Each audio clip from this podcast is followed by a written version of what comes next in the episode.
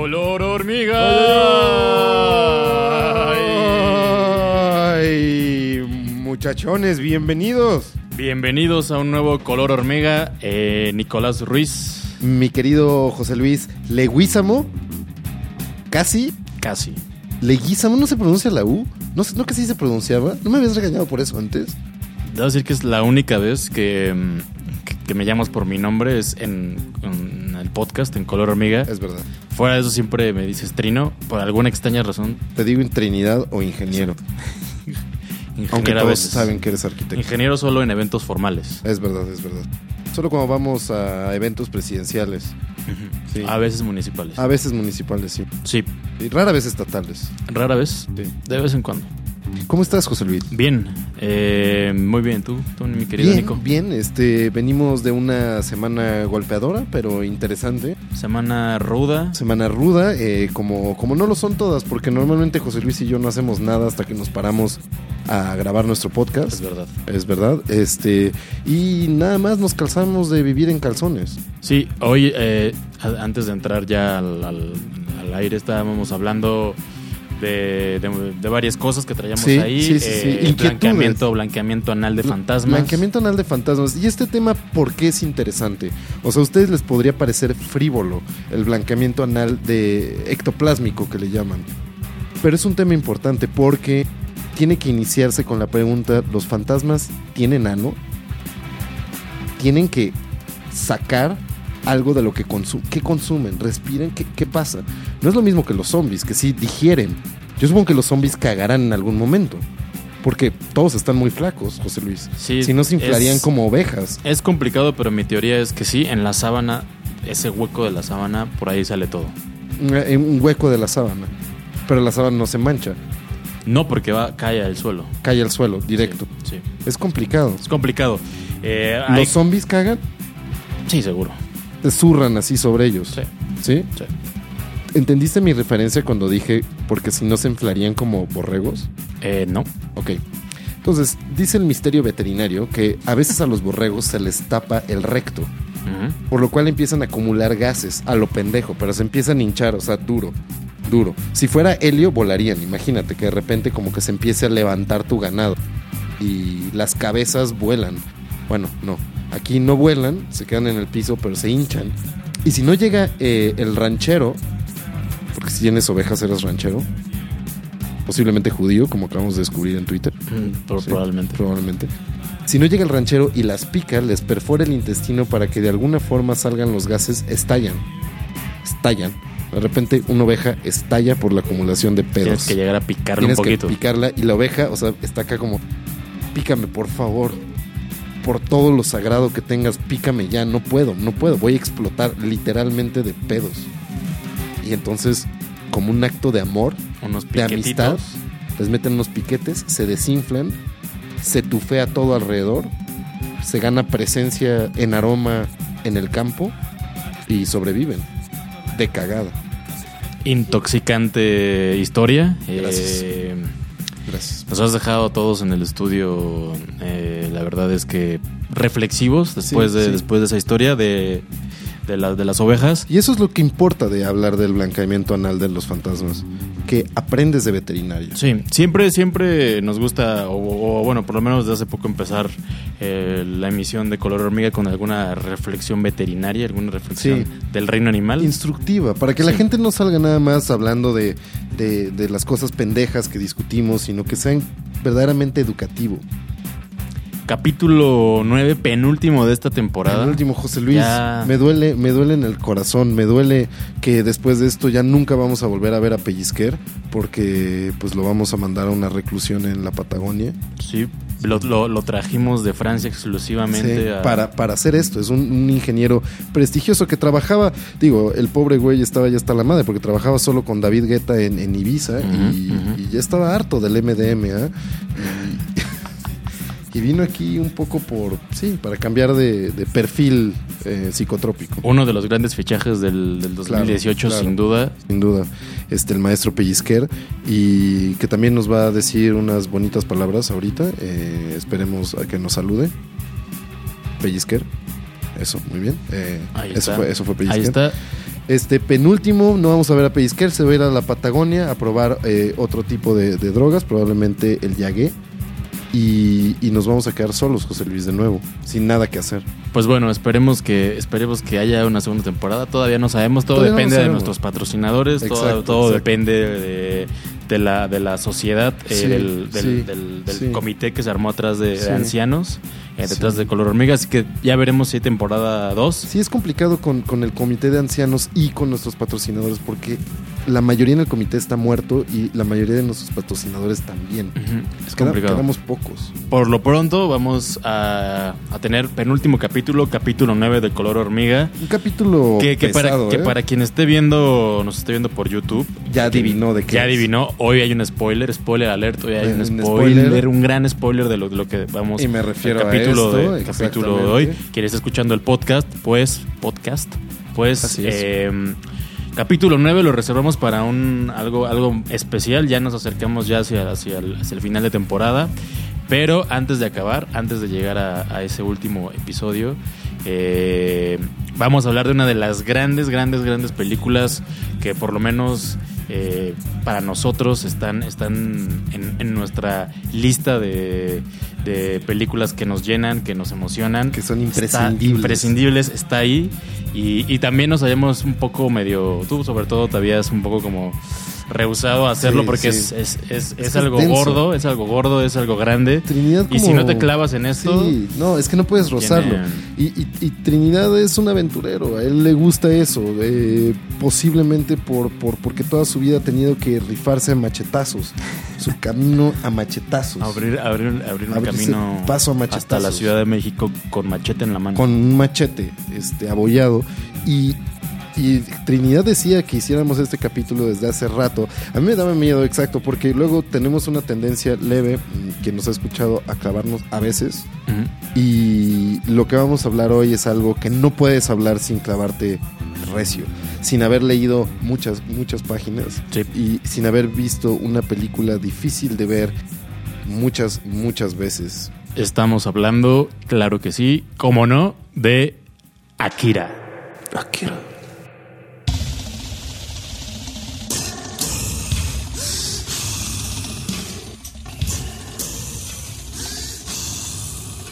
Qué maravilloso.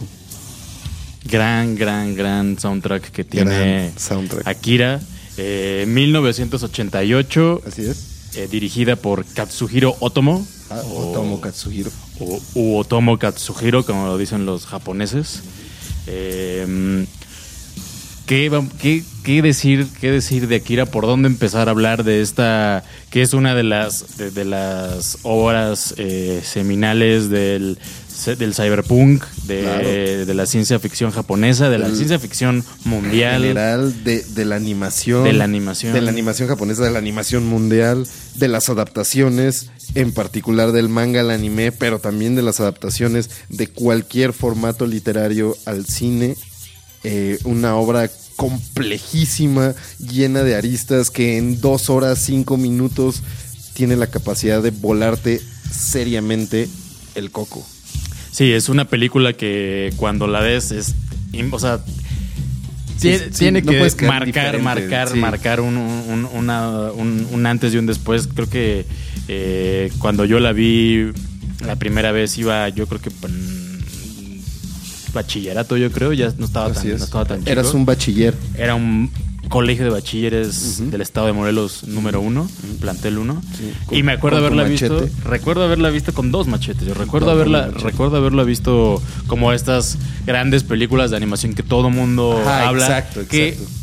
que antes de empezar ya a, Sí, sí. a- a hablar, creo que si Akira eh, sufre de algo tal vez, es como de lo que sufren todas las grandes películas y todas las en general las grandes, grandes obras Ujú. que marcan un, un- un hito en, en determinadas, en determinada época o en determinada disciplina. Claro. Pero que creo que Akira es una de esas películas que todo el tiempo están ahí y que todo el tiempo son referentes y que están en todas las listas y que están en todos los conteos y que están en todos los ensayos de género. Entonces son de esas películas que todo el tiempo están ahí Sí. y que precisamente por esa misma razón, tal vez, al menos me pasaba a mí, son estas películas que vas dejando como, Claro. como claro, la voy a ver, la tengo que ver, Sí. pero después. Es que es, es- la maldición del Quijote. Son obras de las que se habla más de lo que se leen, que eso no, no es que esté mal, lo que pasa es que son tan omnipresentes, Sí. son tan enteras y sabes tanto de ellas cuando ya nos es legada, porque pues claro, nosotros, yo, yo era un, apenas un infante, un, un reluciente y, y gordinflón bebé, Bebé con, con, con mucho, con mucho pelo en pecho. con mucho pelo en según, pecho. me, según me ha dicho Es- tu, tu madre. Es verdad, es verdad, es verdad. Tenía un tremendo y tupido pecho. Este, sí, me iban a poner frondoso. Frondoso Ruiz. Era, era un gran nombre, Nicondoso Ruiz. Frondoso. Pero nosotros éramos unos chamacos cuando salió en 1988. Y, y exacto, yo igual que tú no la vi hasta Bueno, éramos, mucho- éramos poco más que. que bebés. poco más que bebés. O sea, éramos un. un, un- Mm. eh, eh, éramos un poco más que semen desarrollado. Éramos semen desarrollado. Tú con un machete, yo con pelo en pecho. Machetito. Ma- mini machete. El primer frondoso Como- eh, exacto. Eh, ese, ese fue pellizquera, gente buena. Salúdenlo. Eh, un poco, poco más que. Sí, ¿cómo olvidar tener tu primer machete, José? Mm. Éramos unos chamacos y vimos esta película mucho después, exacto. Yo, yo sabía muchas más cosas de Akira eh, a- antes de verla. De hecho, ya cuando la veías era porque era como ya una huevo, era como, a ver, carajo. Sí, tienes ya, ya- tienes que ver esto. Es hora de ver a Akira. Es hora de ver eso. Pero, por ejemplo, no sé si a ustedes les ha pasado, pues sucede también con otras películas como clásicas de la animación, como Fantasía. Fantasía tienes una idea de qué es esa madre, pero ¿cuántas veces te has parado a analizar, o sea, qué Sí. pasa en la trama de A Fantasía? mí, a mí me pasaba mucho, por ejemplo, con una, una película en particular que era El Padrino, ¿no? El Padrino es exacto, son de esas exacto. películas que es todo el mundo, todo el mundo habla de ella, es un referente siempre que se habla de cine, pero son de esas películas como que yo la yo cuando estaba ahí la veía en eh, o para comprarla o la veía en la tele, O que en la el- iban a en el pasar. Blockbuster con dos Era En el blockbuster, ahí era como El doble VHS pegado con otro cinta. día, así sabes, es Sí, como son sí, esas películas que sí. están siempre ahí que, que, que- que además justo te dan, te dan esta impresión de que ya las, o sea, de que ya las conoces. Sí. Por todo sí, lo que se habla las alrededor y por todo lo- Descubrirlas toda es siempre redescubrirlas, es una cosa muy rara. O volver personal un como conocimiento compartido.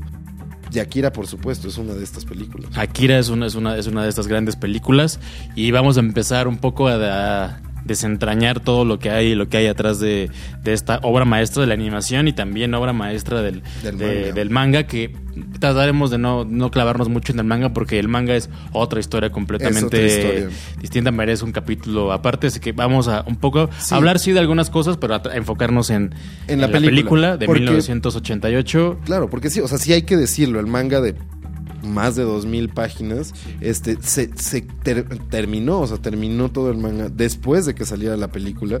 Era, era, un, era un trabajo en proceso y para los que leyeron el manga y vieron la película saben que son dos obras absolutamente distintas, que hay un momento en donde, claro, tienen sus personajes compartidos y sus similitudes y claro, nacen del mismo lugar y es Katsuhiro eh, Otomo el que hace las dos cosas, pero llega un momento en donde se separan drásticamente y la película tiene un final en sí que no es en lo absoluto hacia dónde va el, el manga. No, son, son, son obras, son obras distintas. Y por qué no ya empezamos a hablar un poco de, Ya estás. de dónde viene Akira. Akira fue el- un manga de Katsuhiro Tomo que empezó a publicarse en 1982. Así es. ¿No? Y, y de pronto se volvió un. un- Que hay que decirlo, 1982 es el mismo año en que se estrena Blade Runner. Sí. Eh, estas dos obras este, separadas entre Occidente y Oriente de, de esenciales para el cyberpunk. Este, que Blade Runner fue la forma de rescatar una novela también esencial para el cyberpunk que fue en los años finales de los años 60 Do Androids Dream of Electric Sheep de Philip de K. Philip Dick. K. Dick.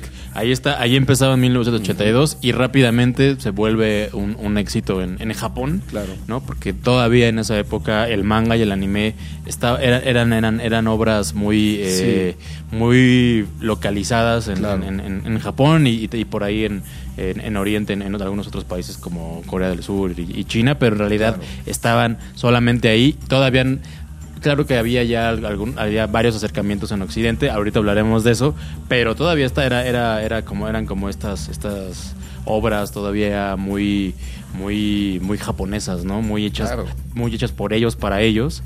Y, y cuando cuando Akira se vuelve ya un, un éxito en Mega en- éxito. un éxito de- en, en- en manga, comienza este proyecto de, de empezar a hacer una adaptación, de llevarla al, al cine a través de a través de la animación, ¿no? Y es y es un proyecto que que de inicio tiene muchas, digamos, un, un proyecto muy ambicioso y Muy, tiene, muy y tiene muchas, muchas complicaciones por, por, por el tamaño de proyecto que quieren hacer. Claro, este Ka- Kazuhiro Tomo en, en, en una, era una época también del, del manga y él, él- él como mangaka hacía como más bien este libros pequeños, pequeña, este, de acción, eh, con mucho movimiento y, y empezó a, a escribir por esta necesidad que lo, lo atrajo de unos editores que empezaron a publicar el Youth Magazine, este, para, para tratar de encontrar como un, un nicho del manga que, como decía Trino, estaba muy localizado en Japón, pero además estaba muy localizado entre eh, mangas para, para niños o para muy jóvenes y mangas para adultos.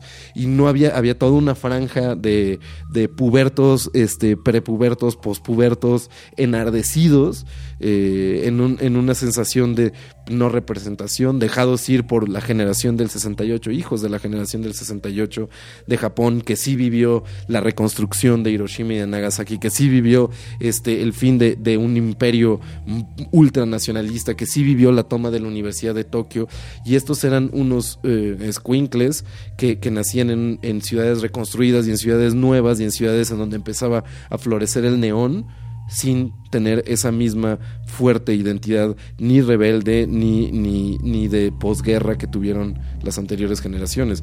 Y de repente Otomo empieza a escribir en, en Youth Magazine una idea de hacer un libro que se siga leyendo y que se vaya a leer, que se vaya a construir, y es ahí como el principio en donde nace Akira.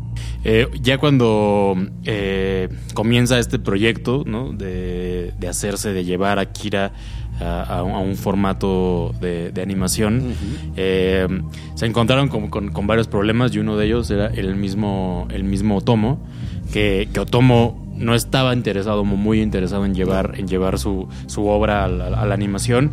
Eh, no tenía, no- o sea, ni siquiera la había acabado. No, no había- no había acabado el- manga. Él no tenía experiencia en, en, en animación. O bueno, había, pero había, mínima. había hecho, había escrito y había diseñado la película de, de, de Armageddon. Ah, sí, que, cierto, sí, cierto. que él justo él no había quedado muy contento de Sí. cómo había quedado. Él no, había- él no, eh, no dirigió esa película, entonces no había quedado muy contento de al final cómo se había adaptado su, cómo se había llevado el resultado final de su guion a la, a la pantalla. Entonces él como que no tenía, no le gustaba mucho y como justo como dices, como con este, mm, con este mm, con este contexto de, de- de que la animación también hay que, hay que pensar que para esta época, eh, eh, por lo menos lo que se conocía en Occidente, también era, o, eh, era animación que digo, iba desde eh, de Heidi, ¿no? Sí. Era de, de Sí. Candy. Sí, todavía, todavía Astro Boy, que, Astro que había Boy. empezado que en los, en los 60, ¿no? Sí, apenas comenzaba Estudio Ghibli. Ajá. Estudio Ghibli, Ajá, bueno, exacto. posteriormente después del manga, pero antes de que se estrenara Akira, eh, iba, iba, el Estudio Ghibli iba a estrenar sus primeras películas, ¿no? El, el- el castillo, el castillo en el aire, ¿no? Totoro, La tumba de las luciérnagas, se estrenaron. eh, o sea, dos de esas películas, Sí. Totoro y, y el- y el- y la, La tumba de las luciérnagas, creo que se, se estrenaron el mismo año, con meses de diferencia que, Exacto. que, que Akira, y El castillo en el aire un par de años antes. O sea, Ghibli apenas sí está- estaba, estaba creciendo. Entonces, en ese contexto estaba armando ese proyecto. Entonces era un- en un contexto completamente distinto a la animación, al, anime que conocemos hoy en día, ¿no? Claro, no era- sí, no era una industria establecida, ni, ni siquiera el tipo de, de manga que estaba haciendo Tomo mientras continuaba esta idea de un proyecto ultra ambicioso de, de anime. Ni siquiera era una cosa muy establecida, no había como toda esta tradición de lo que estaba haciendo. Él estaba rompiendo barreras en realidad con, con muchísimas cosas, con la idea de, de un cyberpunk que todo, digo, del Neuromancer de William Gibson se, se escribe hasta Sí. dos años después. O sea, todavía es, es una idea muy, muy fresca, muy nueva, muy inspirada a la de Otomo, que además llevaba seis años haciéndose.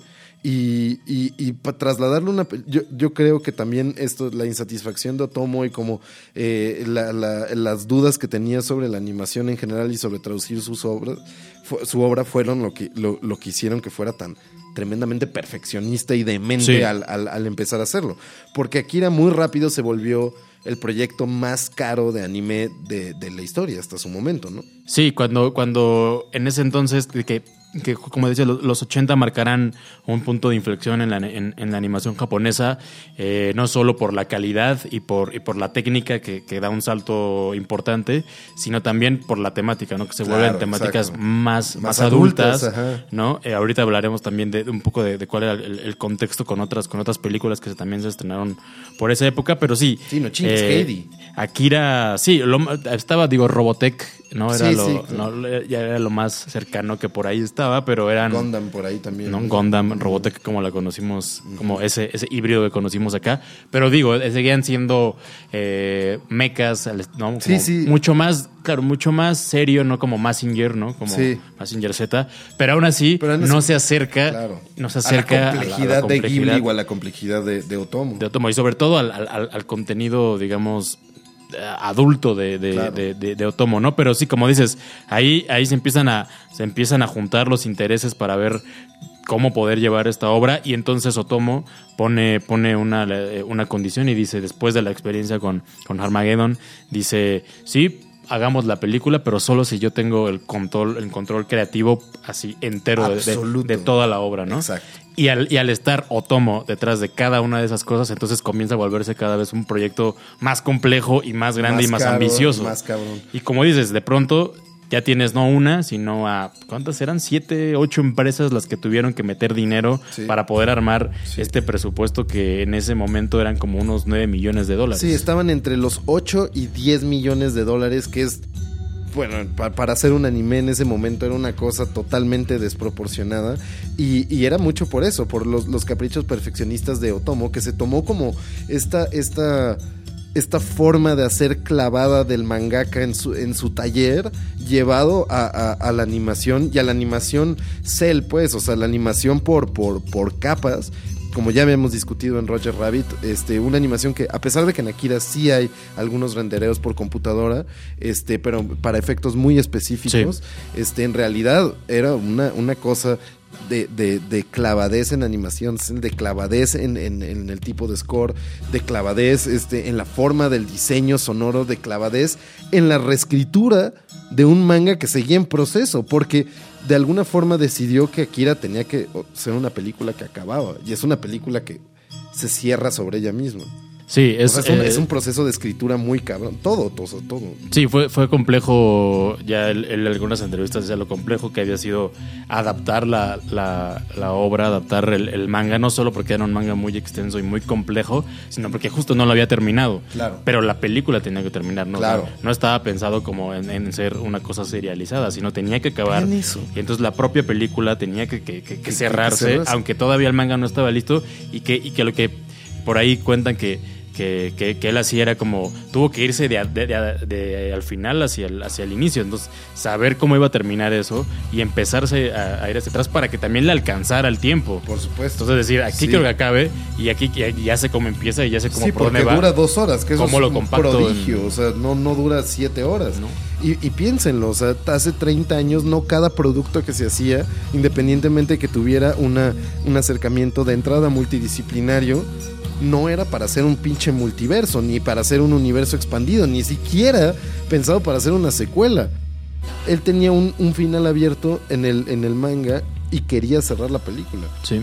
También esta idea de cómo ir, y ahí toda la complejidad de todo esto, de ir de atrás para, para, para, eh, para, para el, de- de- perdón, del final hacia el principio, este, tiene, tiene un sentido también en la manera de, escribir los storyboards de este tipo de animación, porque es una animación en la que tienes que tener ya la edición hecha desde el planteamiento, desde la imaginación del storyboard.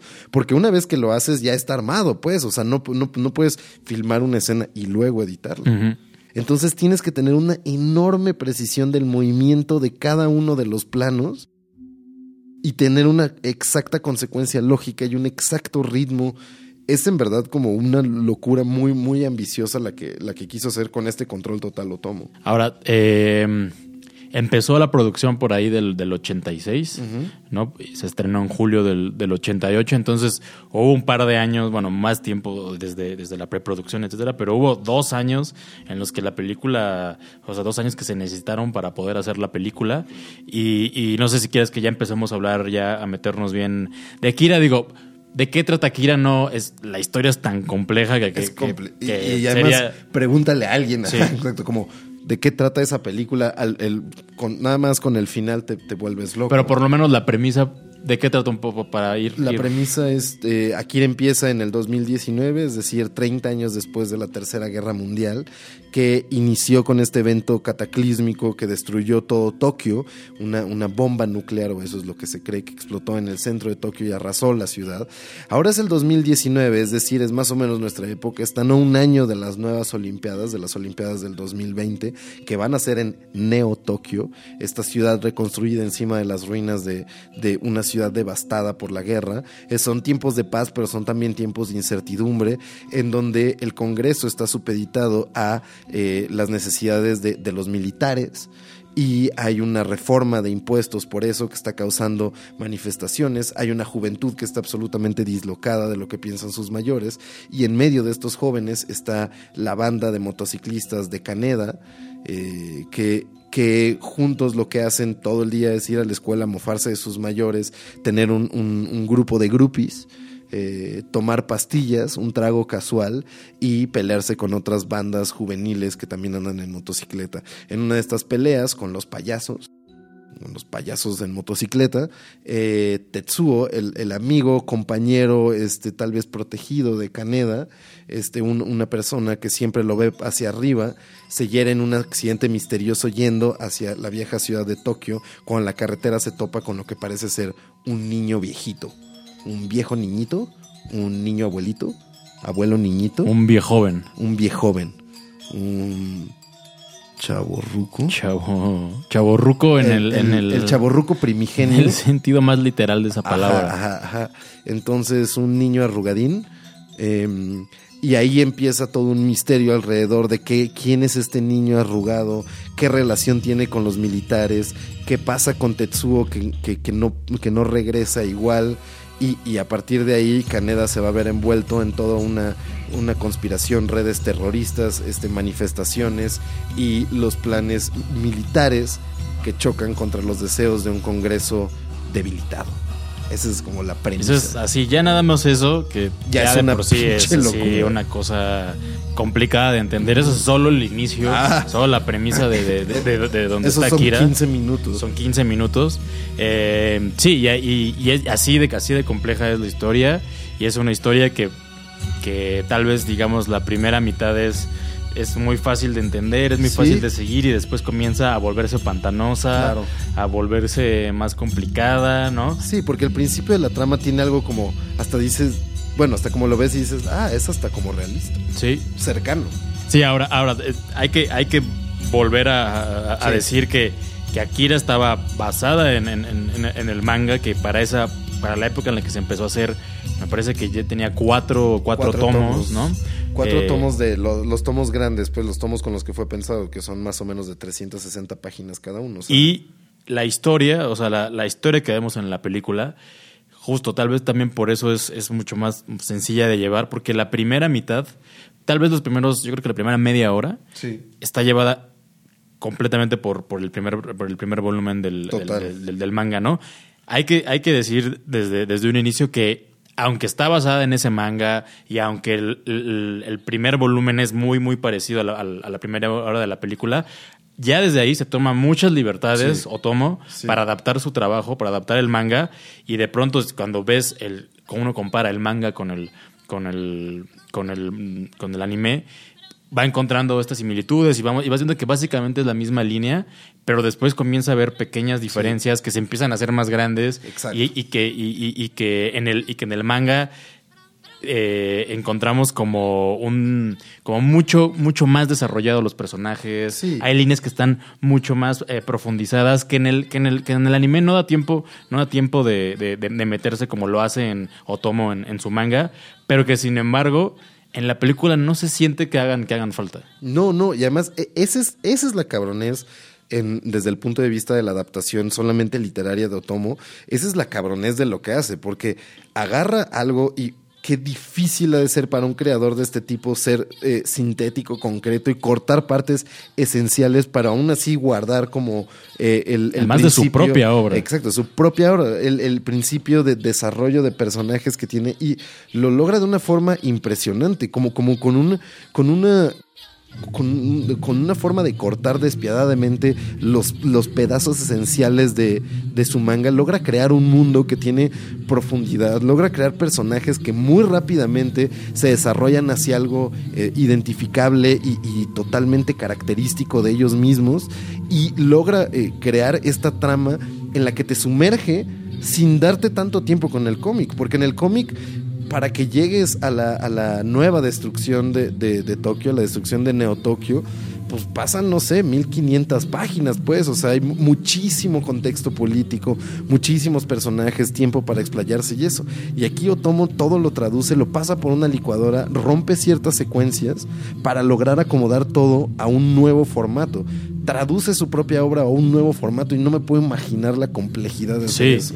Ahora, eh, ya decía, son 2000, o sea, más de 2000 páginas, todo, todo, todo el manga. Y también, eh, para dejar un poquito ya hacia atrás las comparaciones, porque Sí, intentar comparar el manga y hacerlo todo el tiempo con el anime es, es un esfuerzo Sí. completamente inútil, Inútil. y no porque y no porque no valga la pena hacerlo, sino porque las dos obras por sí mismas son así una cosa que vale la pena ver, así que viven en su en su en su propio Claro. medio y que las dos son una piezas geniales pues de, de, de, de Otomo que, que comparar decimos cuál es mejor porque siempre pasa no como con, no, no, Sí, nunca sí. falta cuando vas a, a- cuando sobre todo cuando ahora que en los últimos 20 años que se, se empezaron a adaptar El Señor de los Anillos Harry Potter Eh, todos estos libros nunca nunca faltaba el, el güey en el cine que estaba ahí de eso no pasa eso no pasa Tolkien no Así escribió es el eso así no es el libro, respeten. Ay, ay, mira, mira, ay, no pasaron esa historia. ¿A así poco no- Frodo era gay? Ay, respeten a Tolkien, así no se hace. Si, si Sam no llora. ¿No? O sea, siempre, Sí. siempre están estas Sí, sí. comparaciones odiosas. Un saludo a mi hermano que es. Que es eh, un- uno que- de ellos. Uno de, una de esas uno- personas. Uno de ellos, niño rata, que iba a ver El Señor de los Anillos con su libro de Minotauro abajo del brazo. Perdón, ese fui yo. Mi hermano era un niño rata de- como tú. Más bien que tú ya eres un señor rata. Sí, sí, o, o- o ratota. Rata. De esas ratas panzonas, como la amiga de Ratatouille. Ajá, ya como, como el, el de, el de Chippy del que ya era Monterrey Jack. Ya más como una cosa ya Acá curtidota. madura. Rata madura. Ratón. No, pero, pero seguro cuando ibas a ver a- cuando ibas a ver El Señor de los Anillos eras un, una- un ratatouille. Sí, era, era un pequeño ratoncete. Tú eras de esos entonces así Sí, de, sí, sí, mira, sí. mira, fíjate lo que va a pasar. No, y además- fíjate lo que va a pasar ahorita. Mira, Oh, fíjate, mira, fíjate, mira, fíjate. ah, ahí viene. Uy, los tambores de Moria. Chécala, chécala, chécala, chécala. No, y luego así, hasta Ay, se saltaron esa parte. hasta del estilo. Ah, no mames, esa interpretación del Balrog es la de Alan Lee. Cállate, niño. Qué asco. Cállate, Ve la, ve la puta película. Maldito me, me gustaría señor. regresar en el tiempo y, y no como Michael J. Fox para cogerme a mi mamá, sino para darme un zape. Cállate, señor rata. Cállate, señor rata. Eh, Así es.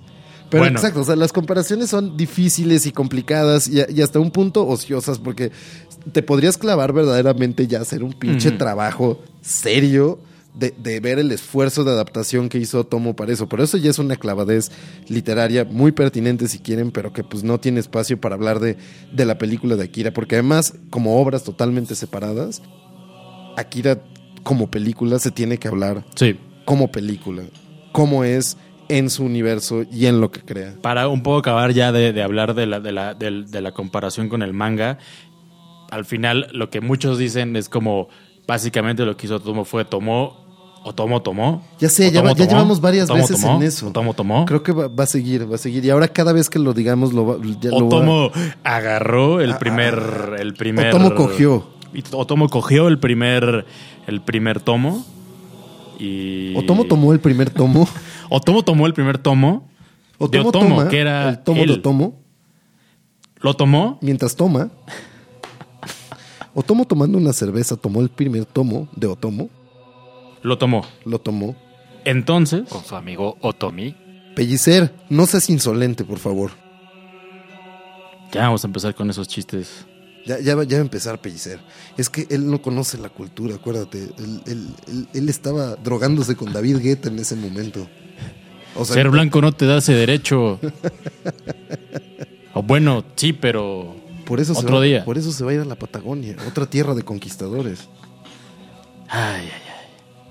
Esta gente blanca. Otomo tomaba el tomo tomí de Otomo.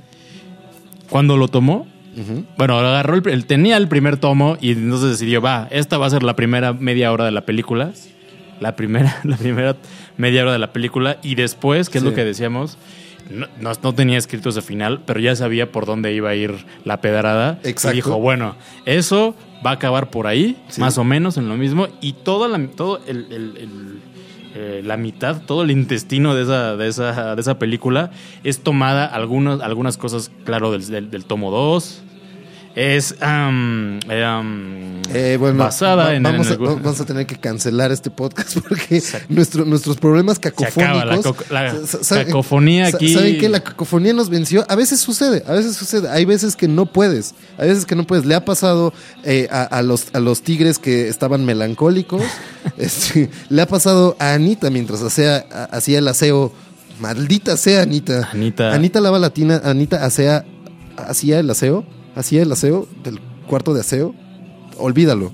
Olvídalo. A veces la cacofonía. Vamos a decirle Katsuhiro. Katsuhiro. Fin, Ahí fin. está. Se acabó. Katsuhiro agarró el- el- estos dos, este Volúmenes. principio y este final, estos dos volúmenes. Este va a ser un, un podcast de, de sinónimos, Exacto. como si fuera un programa de Eugenio Derbez. Vamos a encontrar Eh, eh, sinónimos eh, para. Exactamente. Los sinónimos son graciosos e instructivos. Gracias, Eugenio. Y ahí en medio lo que, Besos agarró, a tu nieta. lo que agarró fue eh, algunas, al- al- algunas eh, digamos, escenas, algunas ideas que estaban en, en- en los otros, en los otros volúmenes. Y entonces comenzó ahí a dibujar, Exacto. a dibujar el desarrollo de la película que terminaría en una cosa completamente distinta Totalmente. al manga. Totalmente. O sea, ¿No? le dio otro giro. Eh, Le dio otro giro. Katsuhiro le dio otro giro. Pe- Pellicer, ya habíamos sorteado este problema. La insolencia de este productor es terrible. Insospechada. Insospechada. Eh,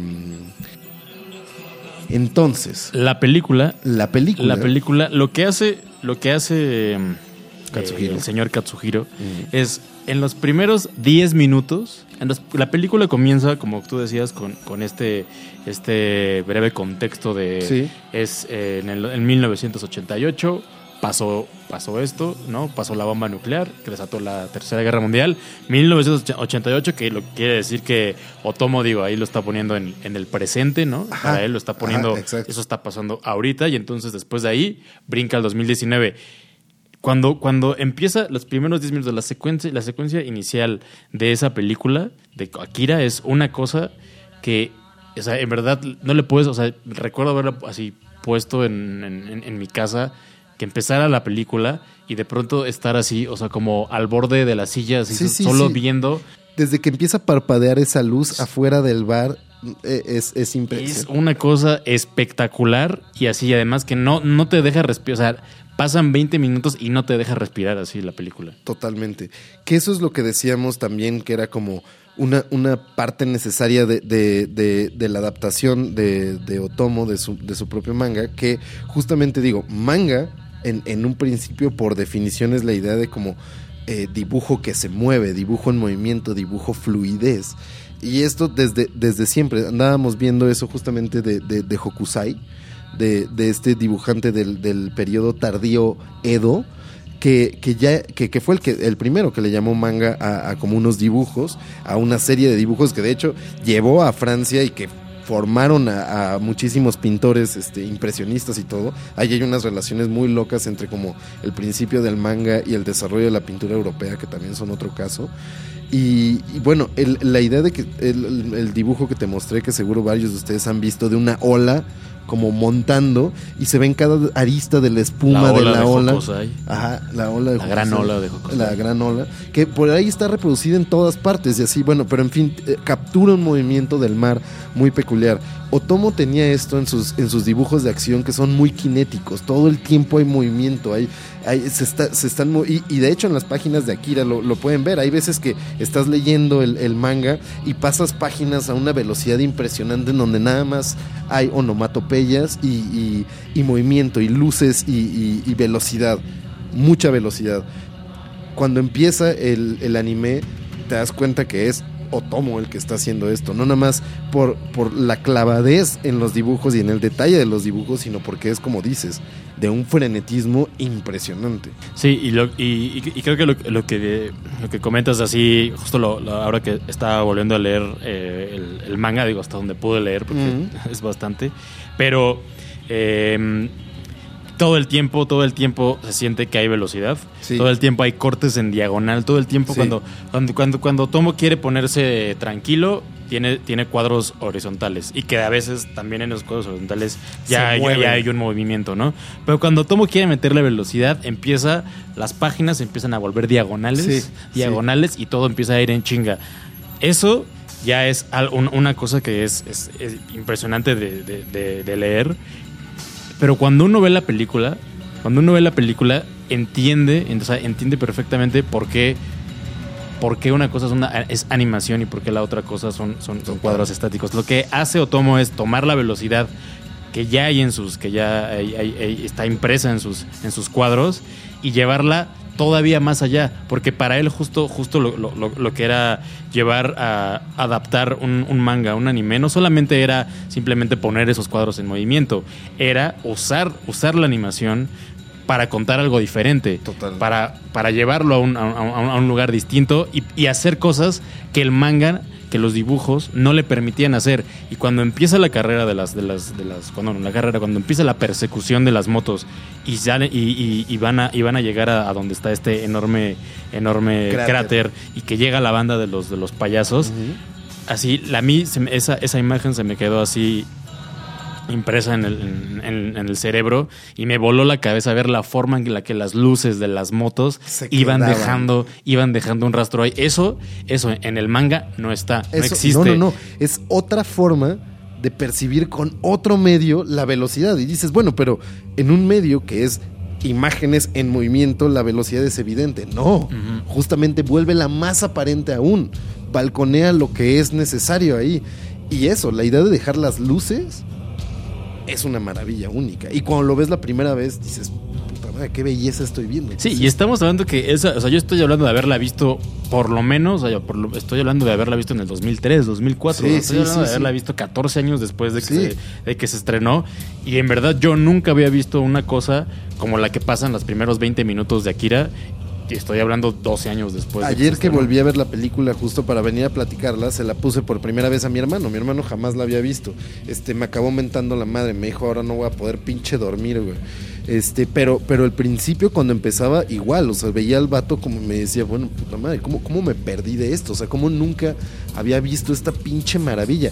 Y en serio se los recomiendo. Si, si hace rato que no han visto este, Akira, o piensan que la vieron, pero tal vez en verdad no la vieron, este, véanla de nuevo sí. y vean ese principio, ese principio y, y, y, justamente vamos a hablar de eso, que eso es lo, lo interesante, cómo ya, ya hablamos de cómo hizo una traducción de la trama hacia este otro medio, justamente cómo transmite técnicamente esto que utiliza en el manga, como dice Trino, en, en las diagonales, en los efectos de velocidad, de desplazamiento, cómo lo cambia a, al medio de, del cine a través de animación tradicional, animación como como habíamos contado con, con Roger Rabbit, a través de diferentes capas superpuestas y una cámara tomándoles fotos cuadro por cuadro, cuadro por cuadro. 24 cuadros por segundo dibujados con un detalle impresionante en una película de más de dos horas. Que eso es, eso es, sea, ya metiéndonos en la parte ya un poco más de la parte técnica, ya decíamos, esta, esta sensación que tiene de velocidad, esta sensación cinética que tiene todo el tiempo la película, es una cosa que Otomo hizo intencionalmente y también tiene que ver, o sea, intencionalmente en todos los aspectos, no solamente en la parte estética, sino también cuando justo esto decide, los animadores junto con él deciden que hay que, que poner eh, escenas en 12 cuadros por segundo, como normalmente se, se hacía en la animación, en la animación tradicional en esa época, y de pronto llevarla a 24 cuadros por segundo. Exacto. Eso es, eso Hay es una escena que es impresionante cuando, cuando va Tetsuo y, y le mete un madrazo a, la- a uno de la banda de los Que, payasos. que esa es una de las escenas va en, más y va en una, va icónicas en una de la- de la velocidad rápida, lo golpea y entonces la caída del, del- del- del motociclista de la banda de los payasos se vuelve en cámara lenta, pero no es una cámara lenta que estén pasando Normal. los mismos cuadros de, de forma lenta, pues vaya la, valga la redundancia, sino son más cuadros Exacto. y entonces te da una sensación Exacto. Extraña al, al- al ver eso, pero es una es, es, es hermosísima esa, esa, esa parte Hermoso. y solamente hicieron esas esos, hicieron esas, esos, esos efectos de que técnicamente tenían que ser más cuadros por segundo para poder lograr eso, lograr tener esos efectos y es una cosa que igual y se dice fácil, Fácil. pero ya, ya es una cosa de jugar con el propio medio de la animación Exacto. para lograr algo que tal vez en el cine era más difícil de lograr o, o, o, o- o- o a lo mejor no, no, no, no se puede lograr, pero, pero por lo menos jamás se hubiera podido lograr en el manga. Claro, Y entonces es usar el medio de la animación Exacto. para hacer una cosa completamente distinta. Sí, y, y y aceptar, entender profundamente, a pesar de que no fuera un experto, y, Otomo lo dijo varias veces, si yo hubiera sido un veterano haciendo Akira, hubiera sido mucho más fácil, hubiera sido mucho más rápido, tal vez menos costoso, pero yo no soy un experto en este medio. Por ejemplo, una de las cosas que tenía que ver para asegurarse de la animación es utilizar estas repeticiones instantáneas antes del coloreado. Entonces, cuando nada más estaban los dibujos y los contornos, tenía un, un aparato este que se llama como Live Sequence Action, una cosa así. Ahí, me- tendrían que corregir porque no, me acuerdo bien del nombre. El punto es que es un aparato para, para este, hacer repeticiones antes de que se fije eh, toda la acción ya grabada.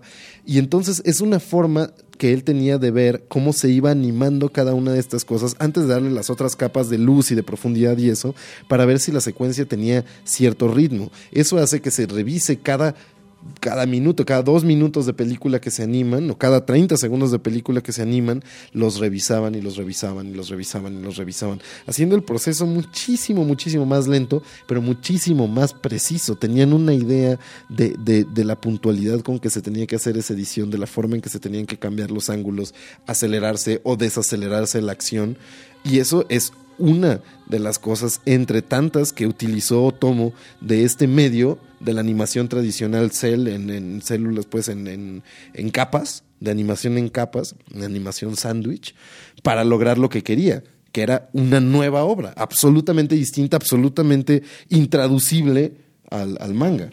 Otra, en, en otra de las cosas que, de las que uno al ver la película es imposible no, no, no, no, no- no notar es la construcción de, de Neotokio, de la ciudad, a través de la animación, ¿no? Como dices, tenían estos, que, que si algo, algo tiene mm, Otomo como artista, es, es que es un maldito obsesivo del detalle. Pinche loco de los fondos. En, en general hay, hay- hay una cosa que, que, que sobre todo en esa época creo que se puede, que, que- que- que caracteriza al manga eh, en comparación con, el, con, los, con los cómics. Los, los, los japoneses son unos, unos malditos locos, no todos, pero hay mucho, mucho, mucho... eh, mucho manga en el que uno puede notar el detalle, el nivel That's de racist. detalle absurdo, absurdo que hay, que hay en, en, en- sus, Sí, no, en no, sus trazos. No sí, podemos ver, no sé, Ghost in the Shell de Mamoru Oshii, ¿no? Sí. Eh, hay así un, un nivel, pero, o sea, de verdad, de, de ser un loco obsesivo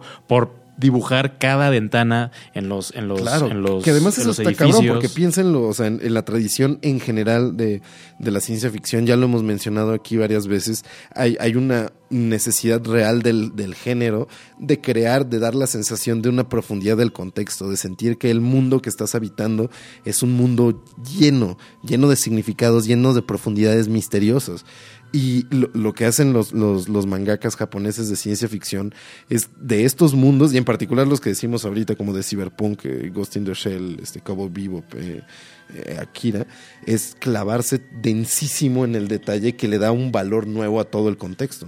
Sí, es un nivel de detalle que cuando uno, uno, ve, o sea, ellas en, el manga o en- o en la animación, ves que hay una habitación, todo en esa habitación tiene, o sea, parece estar ahí por alguna razón. Ahí los muebles están completamente detallados, los papeles que están encima, La las lámparas que en tienen un ahí. mueble de bambú. los, los anuncios que están ahí, Exacto. los carteles que están en las calles, todo, todo, todo está completamente, eh, perfectamente detallado para que dé una sensación de realismo, ¿no? Que, que, que en los cómics, por lo menos en esa época, la mayoría de los cómics, hablando como cómic, lo que entendemos por el cómic, cómic occidental, el cómic europeo, que por ahí hay sus excepciones en, en Sí, Francia, ¿no? Pero el, el cómic gringo, el cómic americano, el- es, el cómic estaba muy, muy lejos del nivel de detalle que tenía, Muy, muy que, tenía el manga. Y lo que vemos aquí es que Otomo logra así trasladar, trasladar todas sus, sus obsesiones a- al, sí. al- al anime. Y también que hay una cosa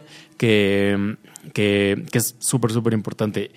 La forma en la, que, en la que construye su ciudad, en la que construye Neo Tokio, que para esa época hay, hay, hay una razón por la que, por la que eh, bueno, hay muchas razones, pero hay, hay una cosa que, que la, la animación lograba darle o lograba ofrecerle al cine, que es una romper, pues, una sensación de romper cualquier límite técnico que, te- que tenía el, Claro. el- el cine, ¿no? Que es en los 80 en- y más hacia atrás, eh, no había la capacidad eh, tecnológica, técnica, para hacer efectos visuales como los que vemos No, hoy claro. en día. Entonces, levantar una ciudad de la nada no era lo mismo Claro. eh, que, que- ahora. Metrópolis lo logró hacer en, los 20, ¿no? Blade Metrópolis Runner lo hizo con- lo hizo. Blade Runner lo hizo. Pero aquí lo que llega eh, eh, Otomo a hacer es como si Blade Runner nos daba ahí una sensación de que existía una ciudad, pero que veías por ahí los callejones, de que de pronto veías algunos edificios, que veías estos enormes, Panoramas, un, un enorme ¿no? edificio Ah, ¿no? piramidal. Eh, piramidal y todo lo demás era muy, eh, muy claustrofóbico, muy, muy encerrado. Lo que hace Otomo es como, no, no, o sea, voy a llevar mi ciudad en todo su esplendor, voy a mostrarla Totalmente. como yo quiero, como está plasmada en, en- en el manga, y voy a así a mostrar los grandes edificios, a mostrar las calles, las carreteras, a mostrar el, Los el puentes. estadio, los puentes. La animación le ofrece a, a Katsuhiro Tomo la oportunidad de hacer una película de ciencia ficción de cyberpunk que hasta ese momento no se había podido ver en esa magnitud en el cine. Sí, al punto en donde la ciudad en sí es un personaje, y ya sé que suena como cliché, pero aquí es una, una cosa no nada más esencial eh, en, en cuanto a la trama, porque habla también de la reconstrucción y de cómo levantas una ciudad de cero, algo que, que los japoneses conocen demasiado bien. Sino, sino que es crearla desde la ficción y desde la imaginación a través de un medio totalmente nuevo. Si se fijan en el, asunto de tomar la animación en células, es decir, la animación en diferentes capas, eh, como lo hace Otomo, es que cada una de estas capas tiene niveles de movimiento y eso es impresionante. O sea, no es este fondo estático en donde el conejo y el, y el, y el pato se mueven y se mueven solo los personajes en un fondo totalmente estático. En, en, en Otomo, en Akira, los fondos se mueven todo el tiempo los fondos se están moviendo. Y si el punto focal de la atención del espectador debe estar en los personajes y en los personajes que pueden estar en primero, segundo plano o en donde sea que estén en la toma, en, en la, en la composición, atrás todo el tiempo hay movimiento, sea que abajo en la calle se ve que se están moviendo cosas, sea que haya pantallas de televisión atrás de los personajes que están proyectando cosas, sea que van caminando en un puente y se ve cómo van cambiando los edificios, no en el primer plano, no en el segundo, sino hasta el fondo de la toma se siguen moviendo los edificios y ves como diferentes organizaciones de los patrones de luces por las ventanas en casa de la fregada por allá. Y eso da una, una sensación de profundidad de mundo completo, de sensación de espacio arquitectónico de la ciudad, en donde también utiliza mucho justo lo, lo- que también tenemos que hablar ahorita, la luz, para separar como lo nuevo de lo viejo, el abandono de, de- Tokio con, con Neo Tokio, este, lo lleno con lo vacío, y todo, todo el tiempo es un desplazamiento, podría parecer este, como totalmente asfixiante de, arquitectónico, pero en el que entiendes muy bien su concepto.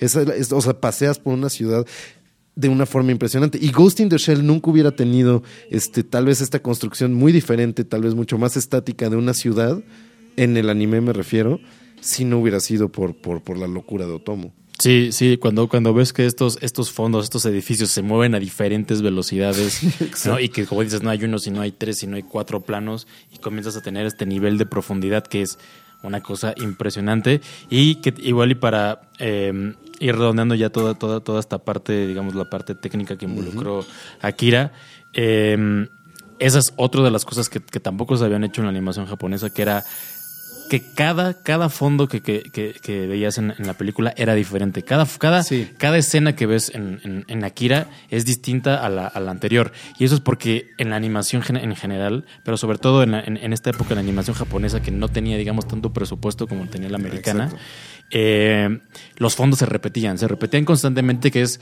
la técnica que todos hemos visto cuando, como Con el un Tom y correcaminos Jerry corriendo Jerry. y la misma puerta pasando una y otra vez. Exacto. Aquí ningún fondo, ningún fondo que ves se repite. Cada uno de esos fondos, como ya decíamos, está, está dibujado hasta el más mínimo detalle, ¿no? No solamente no se repiten, sino que están perfectamente detallados. Y además, otra cosa que se hizo en la película que no se había hecho antes es que en la animación japonesa, por lo general, los, los rostros de los personajes eran estáticos. Casi lo que se movía todo el tiempo era la boca, era para ahorrar recursos, Claro. obviamente, pero era la cara, las, las caras eran estáticas y se movían la, se movía la boca para los diálogos. Aquí la expresión de las expresiones de cada uno de los personajes Sí. son completas, son complejas y son así eh, eh, detalladas también. O sea, todo, cuando hay, hay una escena perfecta cuando van saliendo de la escuela y que es lo, es lo que dicen eh, muchos críticos pues de, de- de Akira.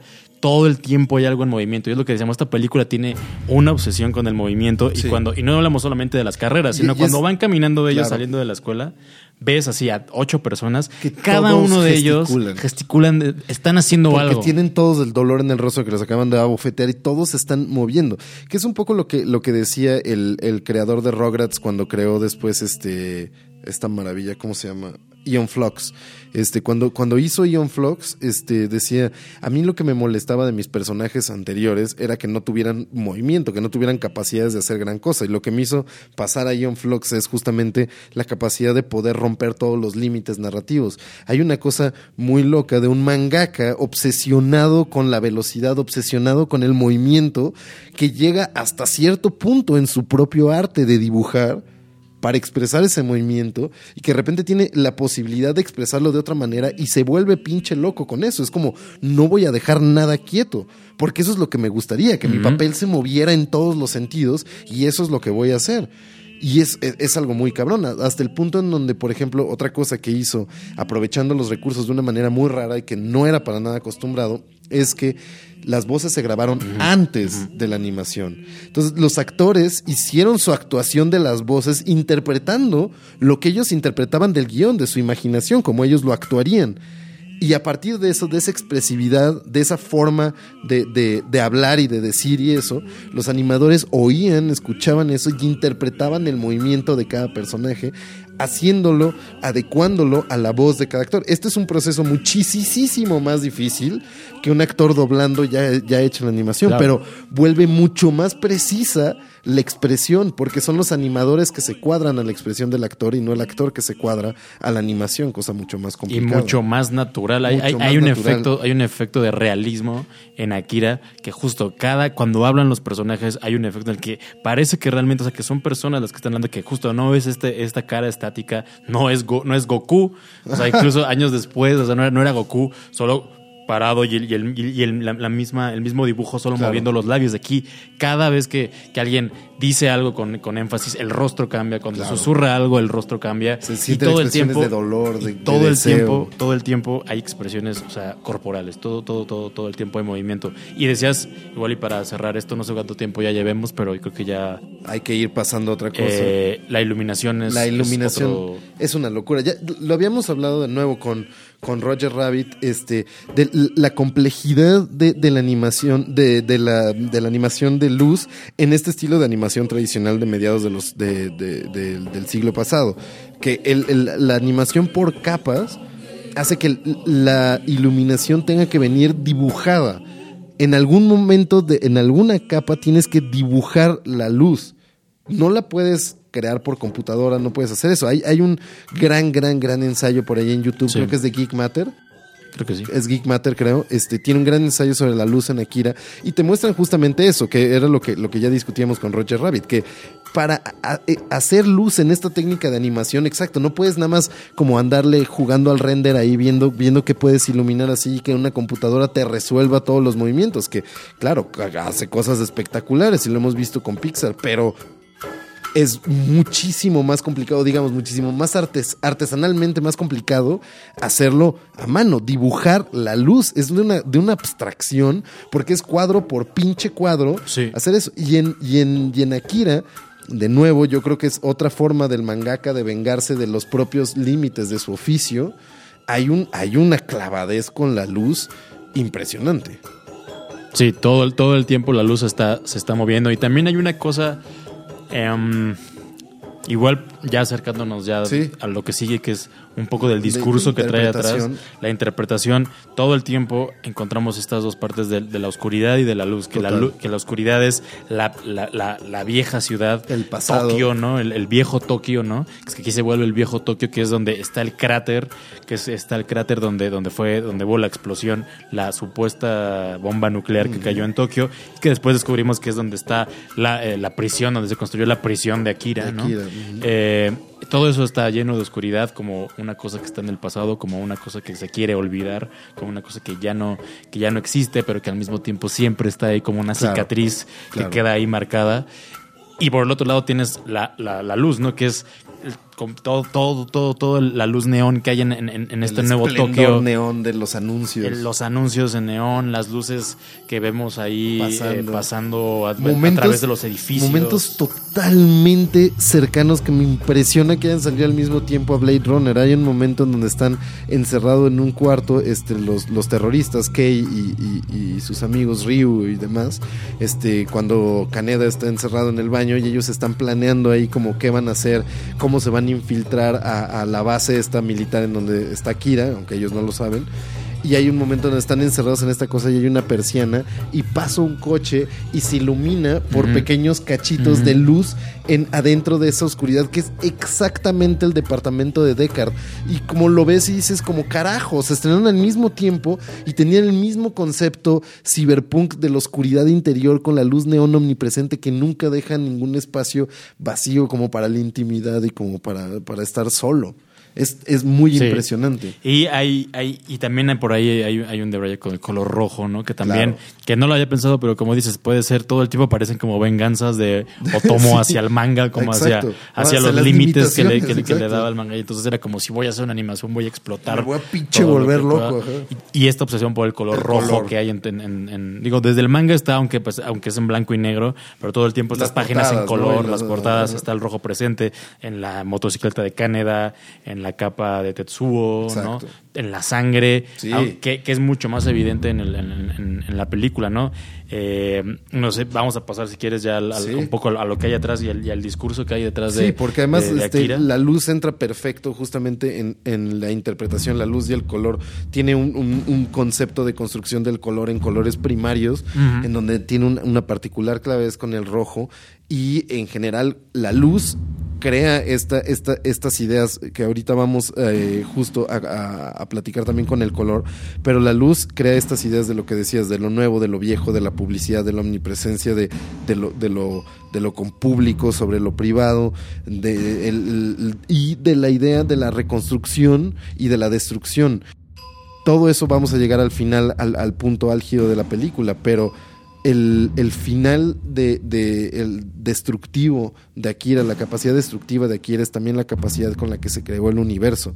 La energía, que es lo que quema todo, es lo que todo reconstruye. Y del cero de esas ruinas es donde nace Neo Tokio, pero es al mismo tiempo donde regresa cíclicamente. La idea de como construcción y destrucción. Y el único momento en donde se juntan viejo Tokio y Neo Tokio, la luz y la oscuridad, es en este punto álgido en donde explota Akira, que es al mismo tiempo un brillo y un hoyo negro.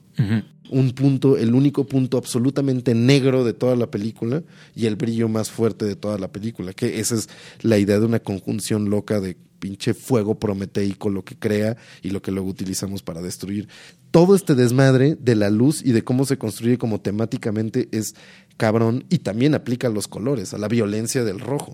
Sí, la violencia que hay, que eso eh, eh, también hay que, hay que decirlo. eh, el, el- el manga se hizo a, a través, o sea, a lo largo de ocho años. Entonces, hay muchas cosas que van cambiando y que, Claro. y que Otomo va transformando en su narrativa y va metiendo y de pronto se da cuenta que, que Ya se está yendo por las cabras. Ah, o que es, es muy claro en el, en el primer en el primer volumen cómo de pronto dice, oye, tengo dos páginas, ¿por qué chingados? A la mitad de, de- de- a la página 200 dice, ¿por qué chingados no pues no, no he hecho cosas a dos páginas?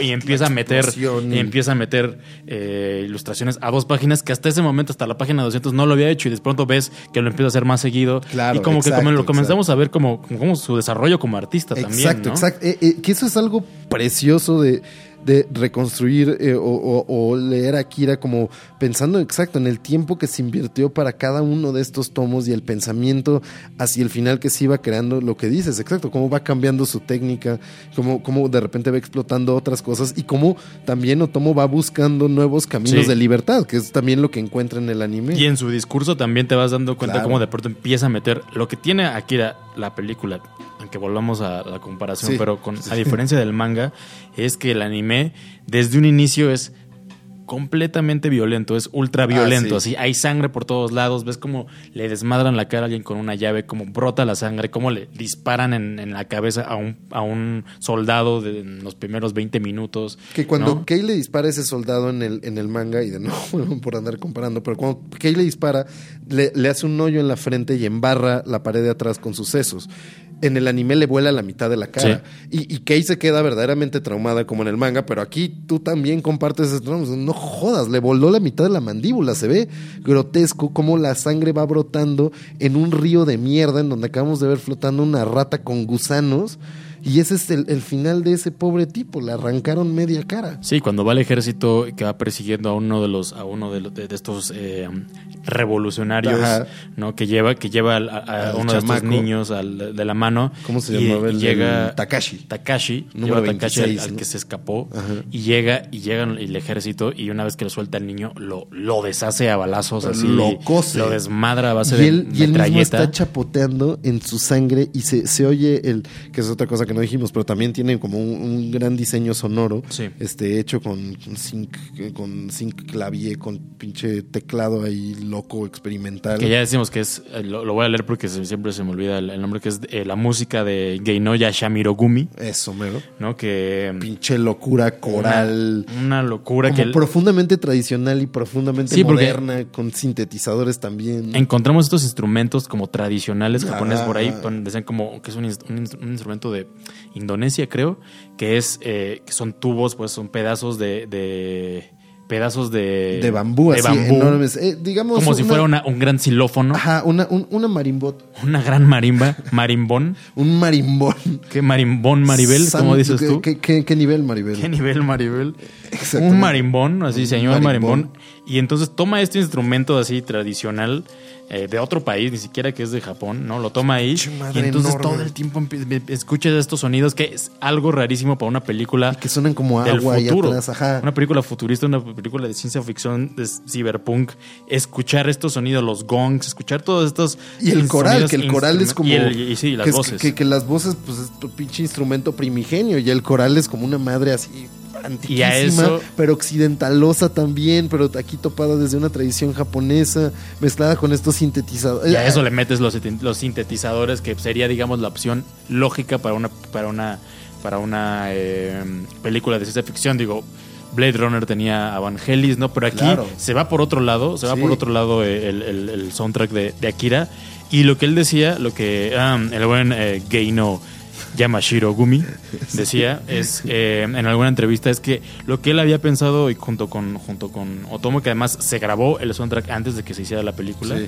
antes de que se terminara era que quería hacer que sabía que era una película es una, un- una obra sobre de ciencia ficción sobre el futuro sobre el año 2019 pero que él decía que a él lo que le gustaría era hacer hacer un soundtrack de una de, de una música que pudiera trascender hasta el futuro, o sea, como Eso, eso. Una, una, una música que fuera al mismo tiempo tradicional, pero que al ser tradicional Fuera- pudiera trascender al futuro. Ajá, exacto. O sea, y- y- Es y- una idea muy, muy loca Muy sobre. loca, pero, muy, pero que tiene mucho sentido, porque además o sea, la, la ciencia ficción siempre es como una relación ya nostálgica del presente que se va a convertir en pasado. Y eso lo ves no nada más en la música, sino hay varios temas por ahí, varias imágenes, no nada más con, con la inspiración noir de, de, los años 50, sino también, por ejemplo, en la forma en que pinta a los, a los, a los este, gangs de motocicleta en el anime más que en el manga, sobre todo cuando van a ver a, a sus groupies, uh -huh. este, es muy una relación de los años 50, James Dean, de los, los chavos banda con sus chamarras, este, sus, sus, eh, aquí sus pastillas en vez de sus cigarros, aquí sus tragos raros en vez de, de sus malteadas, pero que van eh, y encuentran a sus nenas en la fuente de soda y, y, y van a correr carreras y se pelean con, con el gang de, de, junto. Y es algo como muy nuevo y futurista y son motocicletas que no reconocemos, pero hay estructuras, hay peinados que sí. recuerdan a los años 50 y a este tipo de estética James Dean, James Deanesca que, que, que, no son que no son que no son baladí pues que ahí están puestos por algo como estas relaciones de, de imaginación del futuro como algo cíclico. Si bien podría ser vaselina del futuro ah, no a un vaselina neovaselina. Neovaselina a tubazos neovaselina con tubazos y um, ya para clavarnos ya y eh, ya de lleno en, el, en, en la parte y liberar del, al pobre pellizquera sí que ya está ahí no sé Creo que ya no está. Creo, creo que, ya. Creo que Nos ya, abandonó. Se, ya se fueron Definitivamente todos, dijeron. Dijeron, ¿saben qué? A la mierda con ustedes. no los culpo, no los culpo. Está bien, está bien. Eh, el, el, el, el, cyberpunk, el cyberpunk es, es impensable, pues, sin, sin Akira, ¿no? Akira Total. marca, marca así un punto de, un punto de inflexión en, en, en, el, en el género o subgénero del, del, del, del cyberpunk, pero también eh, no era algo nuevo, ¿no? Ya, no. ya, ya hasta estaba ya, como dices, ya eh, Philip K. Dick. Ya, Totalmente, ya, ya había explorado con, con, formas de, de, de, de, cyborg, con formas de relación humano-máquina, con, y con este gran concepto que a mí me encanta de, de Sterling, que es este el high-tech, low-life. Uh -huh. Este, alta tecnología, vida, vida basura, pues, que, que es, es una cosa que ya existía pero nunca se había hecho tan sólidamente. Por eso los años 80 son la vida, como, como todo lo relacionado con el punk, claro, va a tener una trascendencia, pero hay un movimiento core que nace y que muere, sí. que no tiene otra vida fuera de eso antes de volverse formulaico. Y en los años 80 es ese momento. Sí, autores como William Gibson que también ¿no? llevaron a, a otro, a, a, otro nivel ¿no? el género, pero algo que me gusta a mí que me gusta pensar como en el, en el cyberpunk japonés, que además a estas alturas se vuelve ya un, un subgénero del subgénero, ¿no? Exacto. El exacto, propio exacto. cyberpunk japonés, es que los japoneses, o sea, sí es, por, por eso hay, hay, hay, un, hay, un, hay un género específico para, para, para ellos, ¿no? Y es porque ellos el cyberpunk lo entienden de forma completamente distinta sí. a como lo, comprend, lo comprendían los, los, los estadounidenses, sí, por ejemplo, totalmente. ¿no? Para, o sea, hay, una, hay un momento histórico para ellos, ¿no? Que son este, que son los, los, años, los años 80, ¿no? En el que esta generación, como ya lo, habías dicho tú, esta generación como Shinya Tsukamoto, como Ishizogo, como Tatsuhiro Otomo, son es gente que no le tocó la o sea no le tocó la posguerra inmediata no Exacto. pero que creció en, en, en, en, ese en ese contexto creció en la recuperación en la reconstrucción de un país que acababa que acababa de, de ser eh, arrasado literalmente destruido sí. no y que además acababa de dejar atrás y de, y de verse obligado a, a tener que a tener que dejar de reconocer a, a, que su emperador era hijo de hijo del sol, ¿no? Totalmente, o sea, el, el, cambio ideológico es pinche drástico, cabrón, o sea, de un imperio nacionalista. No era una metáfora que el no, emperador no, no, era hijo del él, sol. Y, y, esa era parte de lo que, de, de, lo que habíamos platicado el otro día de, de, la, de la rendición incondicional de Japón. Esa era la parte cabrona, que el emperador Hirohito tenía que salir a decir que habían valido madres completamente y que se entregaban a ellos, porque parte de la negociación con Estados Unidos era decirles, bueno, nos rendimos, para todos los efectos prácticos, para ustedes da lo mismo, déjenos mantener nuestra tradición imperial. Y los gringos dijeron, no, ni madres, están muy pinches locos y ni madres. Y parte de su, de su, de su idea de dominación sobre Japón, que luego se convertiría más en algo económico y cooperativo, era que, que se sintieran derrotados, ¿no? Sí, en, en ese contexto, est o sea, estos, estos autores y, esto, y estos artistas pues crecen ¿no? Y a ellos les toca ya más como el, el, Japón ya del, del, de los de los 50, ¿no? Que es, que es como el, Japón que tiene, que tiene que, que, renacer o, o, morir, pues, o tiene que, que, reconstruirse a sí mismo y repensarse a sí mismo como país, como cultura, como nación, o, quedarse ahí. Y, abandonar el, proteccionismo de solo, solo negociamos entre nosotros, solo somos, este, que era básicamente eso, ¿no? Un nacionalismo proteccionista para abrirse al mundo y a todas las ideas del mundo y eso, que, que sí había sucedido en Japón en, épocas este, anteriores, como con las primeras constituciones más europeizadas y eso, pero que aquí era como de nuevo abrirse al mundo y abrirse como a los mercados estadounidenses y más cosas. Y hay un momento, hay un momento particular en, el, en, esta historia que es en 1957 cuando eh, una, una, una, empresa que además hay un artículo por ahí en, en, Shataka sobre, sobre el, cyberpunk que vale mucho la pena, no me acuerdo cómo, cómo se llama, pero está en, en, Shataka, vale mucho la pena y habla de este, de este momento en 1957 cuando una compañía llamada Totsuku o Totsuko, no sé cómo se pronuncia, eh, en, en, el, en, el barrio, en el barrio comercial de, de, de Tokio, pone, pone un, el primer gran anuncio neón en, en, en, Tokio, pone el primer gran anuncio neón que, que, que después se convertiría en, una parte cultural ¿no? de la ciudad icónica de, de, Tokio y de la cultura japonesa, ¿no? Y, se volvería un sinónimo de progreso, un sinónimo de modernidad. Esta, esta, esta compañía, Totsuku, pone, pone su, su, anuncio, que era básicamente la forma de anunciarle al mundo que cambiaban de nombre cambiaban de nombre, una compañía que fabricaba eh, productos electrónicos, empezaba, ¿no? Esta, esta revolución, revolución de, los japoneses de volverse una industria, ¿no? De volver, de volver Japón un país eh, de, de, industria de vanguardia. iba a, llamar, a, anunciar el nombre de Totsuku a Sony. Ese fue el primer anuncio, el gran anuncio neón, no el primero, pero el gran, el primer gran anuncio neón que se colgó en, en, en, en Tokio. Y eso marcó el inicio, digamos, de toda esta revolución, de todo, de todo este milagro japonés que en los 80 vio, vio, vio, vio el, eh, vio el la subida eh, más grande que ha tenido la bolsa de valores de, Japón en este milagro japonés que 30 años después de, la rendición, de 30 años después de las, de la bomba de, las bombas de Hiroshima y Nagasaki, era una potencia económica. En este contexto es en el que en el que crecieron estos, este, en el que creció Katsuhiro Tomo, ¿no? Katsuhiro Tomo le tocó ver el esfuerzo de su país por renacer, por reconstruirse, y eso se ve reflejado completamente en, en, en Akira, ¿no? Y la otra cosa que tiene el ciberpunk de él y de, y de, ya decíamos algunos de otros de esa generación, es que el ciberpunk digamos, en, hablar de género y hablar de lo que lo define como género es, complicado. pero para los japoneses el cyberpunk sí estaba, sí estaba íntimamente ligado al, movimiento punk, pues, a, un, a un este discurso contestatario, claro. ¿no? Que aquí no es casualidad, como dices, que estos, estos, estos jóvenes que pueden parecer James Dean, ¿no? Que están inspirados un poco en eso, pero son, o sea, son verdaderos punks, pues, ¿no? Totalmente.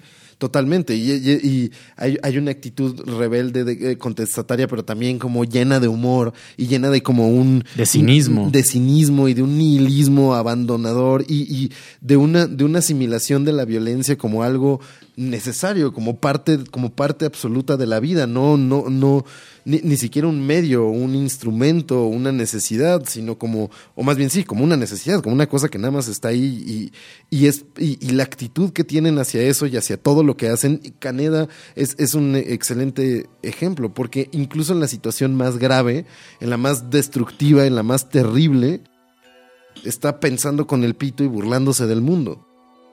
Y sí hay esta relación de, nihilismo, de cinismo, de diversión, de afrenta burlona hacia todo lo que significa la autoridad en, en ese pensamiento. Eso, la relación íntima con el punk y también lo que decías con respecto a Sony, la relación íntima con la tecnología que eh, la tecnología como un medio de rebelión, la tecnología tomada como tú mismo, tú tomando los medios de la tecnología para rebelarte contra la institución que controla todos los avances, sea militar, estatal, este, o, de grandes empresas.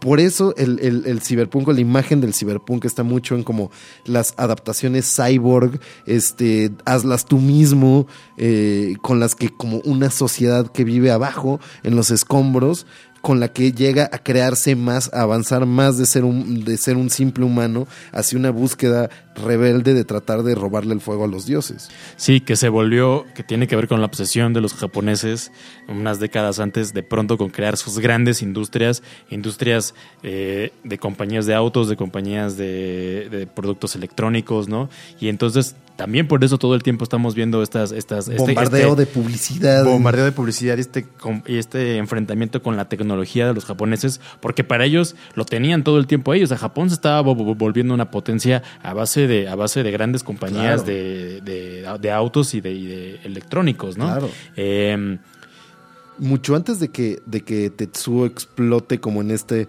mezcla eh, grotesca de como un cyborg autocreado y, y empieza esta cosa como mecánico-humana al final de la película, puedes pensarlo en muchas cosas como el, asunto cyborg, en particular, por ejemplo, en la, motocicleta de, de Canadá. El asunto es que él, él con esa motocicleta son uno y cuando Tetsuo la trata de robar, no puede, no puede, no puede, no, no puede utilizarla porque hay algo, no nada más que no puedas bajar de 5000 revoluciones porque la motocicleta se para, poniendo en peligro tu vida, porque si utilizas eso sin, sin ser el indicado, este, vales madre, sino que Canadá no puede disminuir su puto ritmo. Su vida es esa, su vida es esa, es vivir a, más de 5000 revoluciones, no puede bajarlo. Entonces, la motocicleta es una extensión de él mismo. Hasta el final sobreviven madreados, pero sobrevive con su motocicleta y sale rodando con su motocicleta.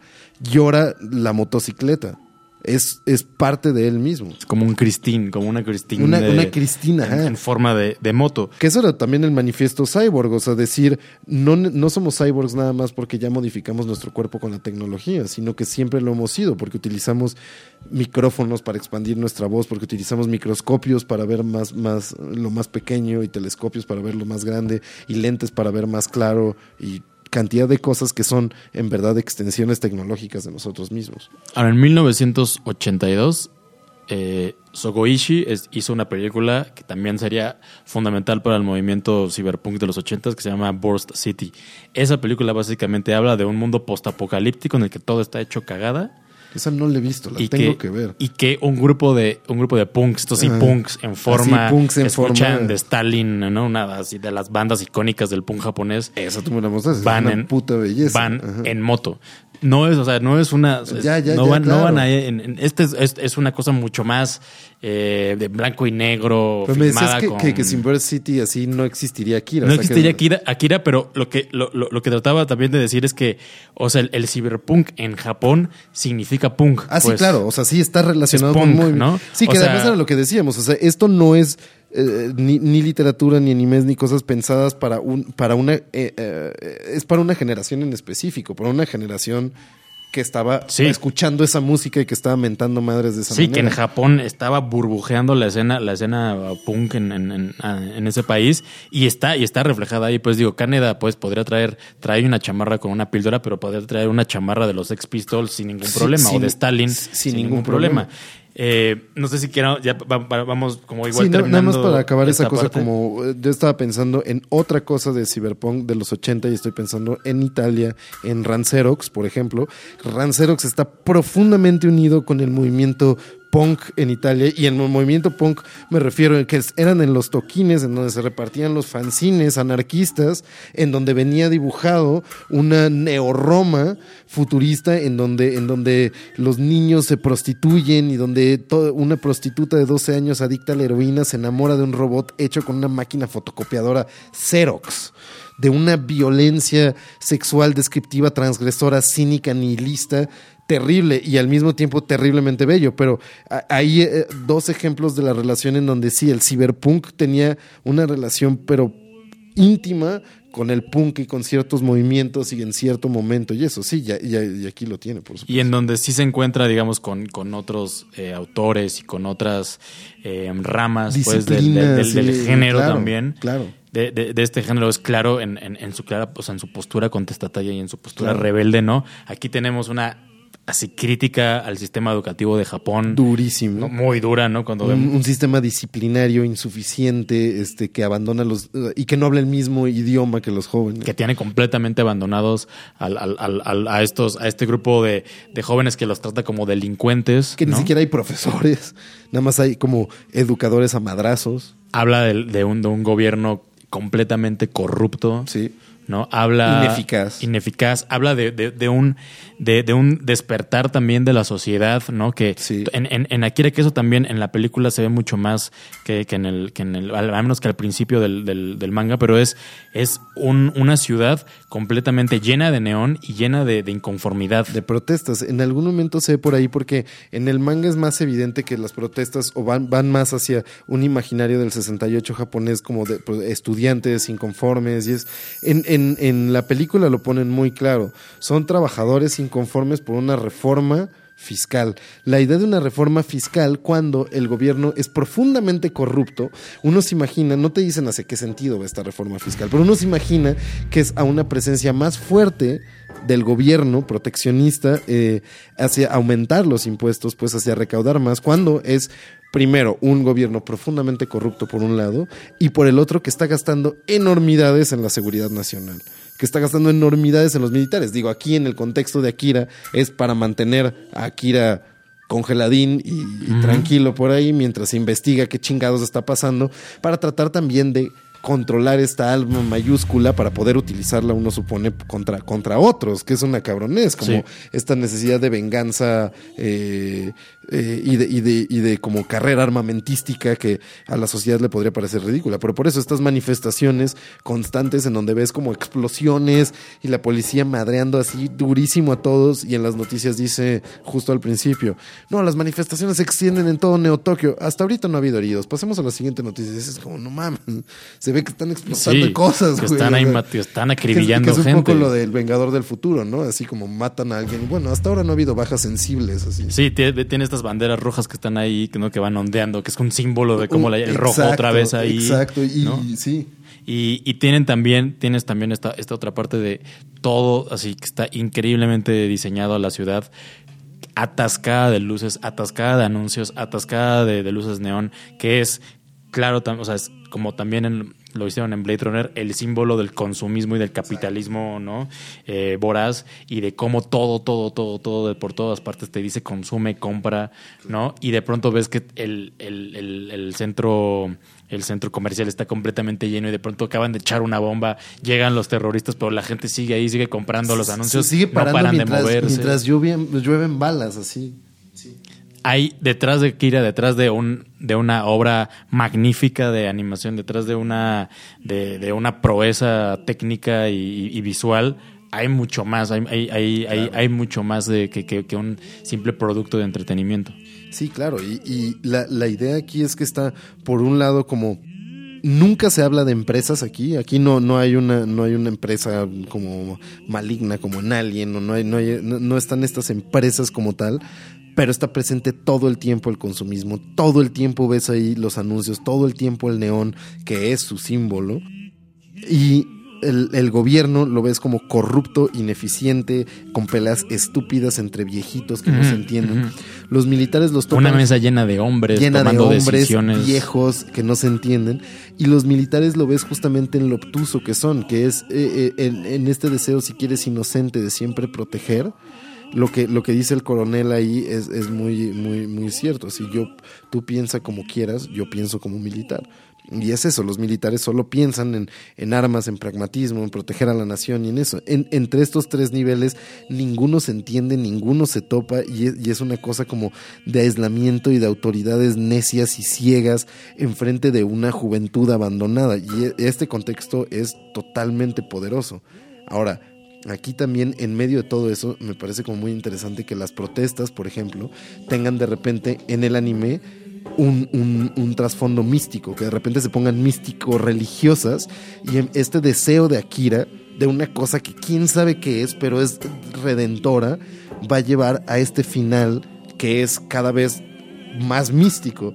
Un final en donde justo todas estas fuerzas y la inconformidad que no sabe hacia dónde va, piensa que hay un salvador y un salvador significa un destructor. alguien que arrase a la mierda toda esta cosa que no tiene hacia dónde avanzar, si no es al absoluto apocalipsis y reconstruir desde las cenizas. Es una visión profundamente oscura. Sí, y, y, que habla también de una época específica, una, de un trauma específico de los japoneses, ¿no? Que, que nadie más, ningún otro país tiene, ni que, que, ningún otro país ha pasado por lo que ha pasado Japón, ¿no? Y de su idea de la reconstrucción de algo y que del progreso, y que del progreso eh, va inevitablemente hacia la otra destrucción. Construir para destruir y la misma destrucción siendo otro o un acto de, creación. Pues no es cuando, cuando ves que acaban de reconstruir una ciudad de la nada, ¿no? Que, Japón se reconstruyó después de la Segunda Guerra Mundial de la nada, ¿no? Eh, y de pronto dicen como, es que no nos estamos dando cuenta que vamos, o sea, que es inevitable, o sea, vamos a ir hacia la hacia la destrucción y hay que estar preparados para esa destrucción como no lo estuvimos preparados la vez pasada, ¿no? Y entonces es no te puedes un preparar. ciclo, un ciclo, un ciclo de, vida, pues, el, la destrucción y la creación de algo, ¿no? Y que es cabrón, o sea, porque lo, que está diciendo es que no hay forma de prepararse y puedes gastar lo que quieras, pero esta madre, una vez que abrimos, la, está muy cabrón, porque la comparación con la tecnología es la que hace como, ¿qué pasaría si de repente una amiba encontrara el poder nuclear? Es como una, una partícula de polvo insignificante que por error tiene conciencia, de repente despierta con la energía que se liberó cuando se creó el universo y puede manipularla para el bien o para el mal, pero es una puta amiba. No sabe nada. Tetsuo es eso, la responsabilidad absoluta, el poder este, ardido, resentido de la humanidad con tecnología y jugando como, como, como escuincles, como escuincles pegándose entre ellos, sacándose el mole con, corcholatas, cabrón. Y, esta idea detrás de, como todo el punto del final de, de Akira sobre, sobre cómo nos vamos a destruir, piensa también en Fukushima. O sea, hicieron diques enormes contra los tsunamis, contra los terremotos, que sirvieron para pura madre en el país mejor preparado contra esas cosas. Una, idea terrible, pero recurrente y, real. Y que es lo que decíamos, o sea, el, el, ciclo de la destrucción y de la creación, si Japón fue destruido por dos bombas nucleares que le aventaron, le aventó Estados Unidos, Tal vez la siguiente destrucción era de los de, de, los propios japoneses creando creando creando sus plantas nucleares que los iban a destruir a ellos mismos sin necesidad de, de, un, de un extranjero que llegara a matarlos. Es ahí hacia donde hacia donde va la, la, la, la, reflexión pues de, de, Akira y, que es y podemos hablar mucho más porque de verdad es, una cosa así que da da, da, para hablar mucho. No sé si quieras hablar algo, antes de hablar de un poco ya acabar con el legado. una, última cosa nada más de eso es que hay, hay varias teorías, ¿no? Al respecto de cuál, qué, qué es lo que pasó al final de, la película cuando se crea esta, la, singularidad de, de Akira, que es tal vez, o sea, lo que se puede llegar a entender es que los, los tres números 20 este, entienden que no hay forma de parar esta reproducción cancerígena de vida que se convirtió, en la que se convirtió Tetsuo, que va a ser una producción incontrolada de masa de vida de, de, suma tecnológica y de carne que iba a comer todo, a cubrir todo, a consumir todo, a convertir un planeta carne. Y la única forma de pararle era despertar a, Akira y crear una nueva singularidad, porque la destrucción de Ono Tokyo paga eh, la, la, supervivencia de todo un planeta, ¿no? Y, y, cuando hacen esto, cuando sucede esta singularidad, parece como si Tetsuo sobreviviera en otro plano, como Akira sobrevive en otro plano, como los números 20 están en otro plano. No, no mueren, sino que trascienden a otro lugar. Y esta idea al final de las galaxias esparciéndose y de como todo esto, de esta energía del Big Bang, plantea tal vez esta idea de los universos paralelos y donde un, una singularidad ocurre, donde esta pequeña luz se extingue entre las manos de Caneda tal vez creó un universo en otra parte en donde estos seres van a ser los, los nuevos dioses. Y tal vez todo es una como conjunción de errores de amibas encontrando el poder absoluto del universo para recrear nuevos universos que se siguen y se siguen haciendo y encadenando. Y no sé, la idea de como mientras corren los créditos pasan y pasan y pasan galaxias en esta singularidad que fue atravesada de como el, atravesando el pensamiento de, de, de, Kaneda, de Tetsuo, de los números 20 de todos ellos, el sufrimiento de Akira, la incomprensión del ser humano para trascender a creaciones de galaxias es algo como tan bello y tan misterioso y tan extraño y como prometeico y lleno de pinche, de pinche significado, pero al mismo tiempo inacible, cabrón, como, como el final de 2001, que eso es lo que hace una buena creación de ciencia ficción. Te deja pendejo dando giros y tratando de explicar algo tan difícil de agarrar que te pone incómodo. Porque carajo, verdades universales no son verdades, son como puras preguntas.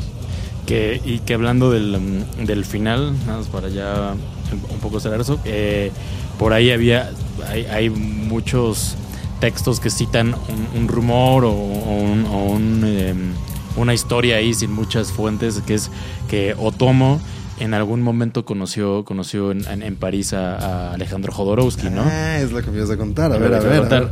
Y, y, que, y que bueno, lo, lo, se vieron y que Otomo pues, lo, lo vio dijo, pues, yo soy, soy, un gran fan de Linkal, o sea, para mí Linkal ah, claro, me, me, marcó y, y, el arte de, Mo, Moebius. de, Moebius. para mí es... Sí, que claro, que Moebius por ahí, sí, totalmente, la construcción de ciudades de Moebius en, en el cómic este que hizo con Dan O'Bannon, este, ay puta madre, se me olvida el nombre, pero que fue justo antes de, de Akira, o sea, una BD increíble de Moebius con Dan O'Bannon, el, el, el el guionista de, de, Dunas, de Jodorowsky y de, de, Alien. O sea, ahí hay como un núcleo, tiene, tiene como estas creaciones de ciudades enormes y, y súper llenas de detalles. Sí, tal vez el más detallista de los cabrones de, sí. de ciencia ficción no, no, no japonés. Y lo ve, entonces dice, sí, yo, o sea, el Incal para mí, el Incal para mí es, ¿no?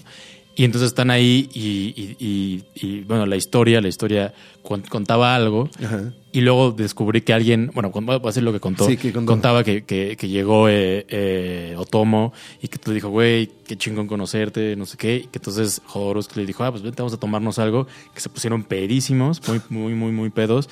Y que entonces Otomo le dijo, güey, es que no tengo, ya llevo ocho años trabajando en no esta sé cómo madre. Acabar esta no tengo madre. puta idea de cómo, cómo acabar, cómo acabar Akira, ¿no? Y Jodorowsky, que había visto la película, pues o sea, le, le parece también una, una, una cosa cabrona.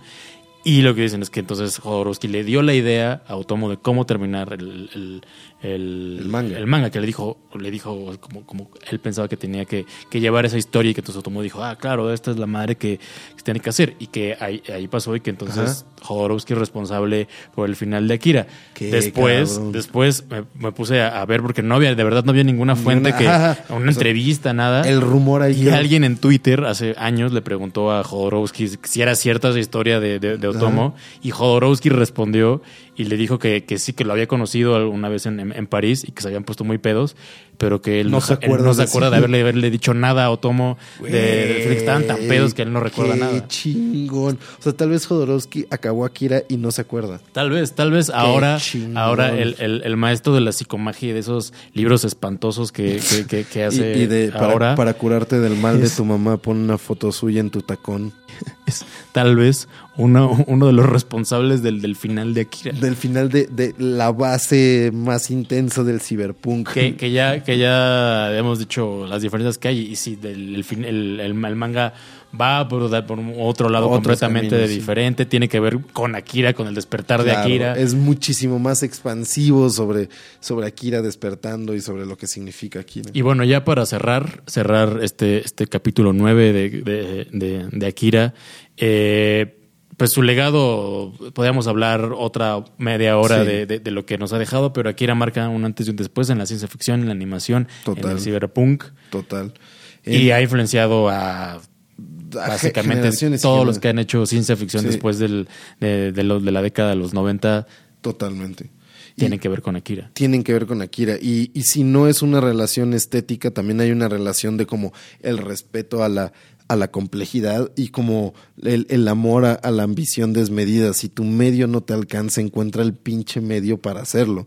Y, y, y la obsesión de Otomo por, por crear más allá de lo posible para extender su propia forma de expresarse más allá de lo posible, es una madre como totalmente inspiradora. O sea, ¿quién carajos no quería ponerse a ser madres de ciencia ficción después de eso? Y es maravilloso. Sí, es una, es una cosa Y de animación.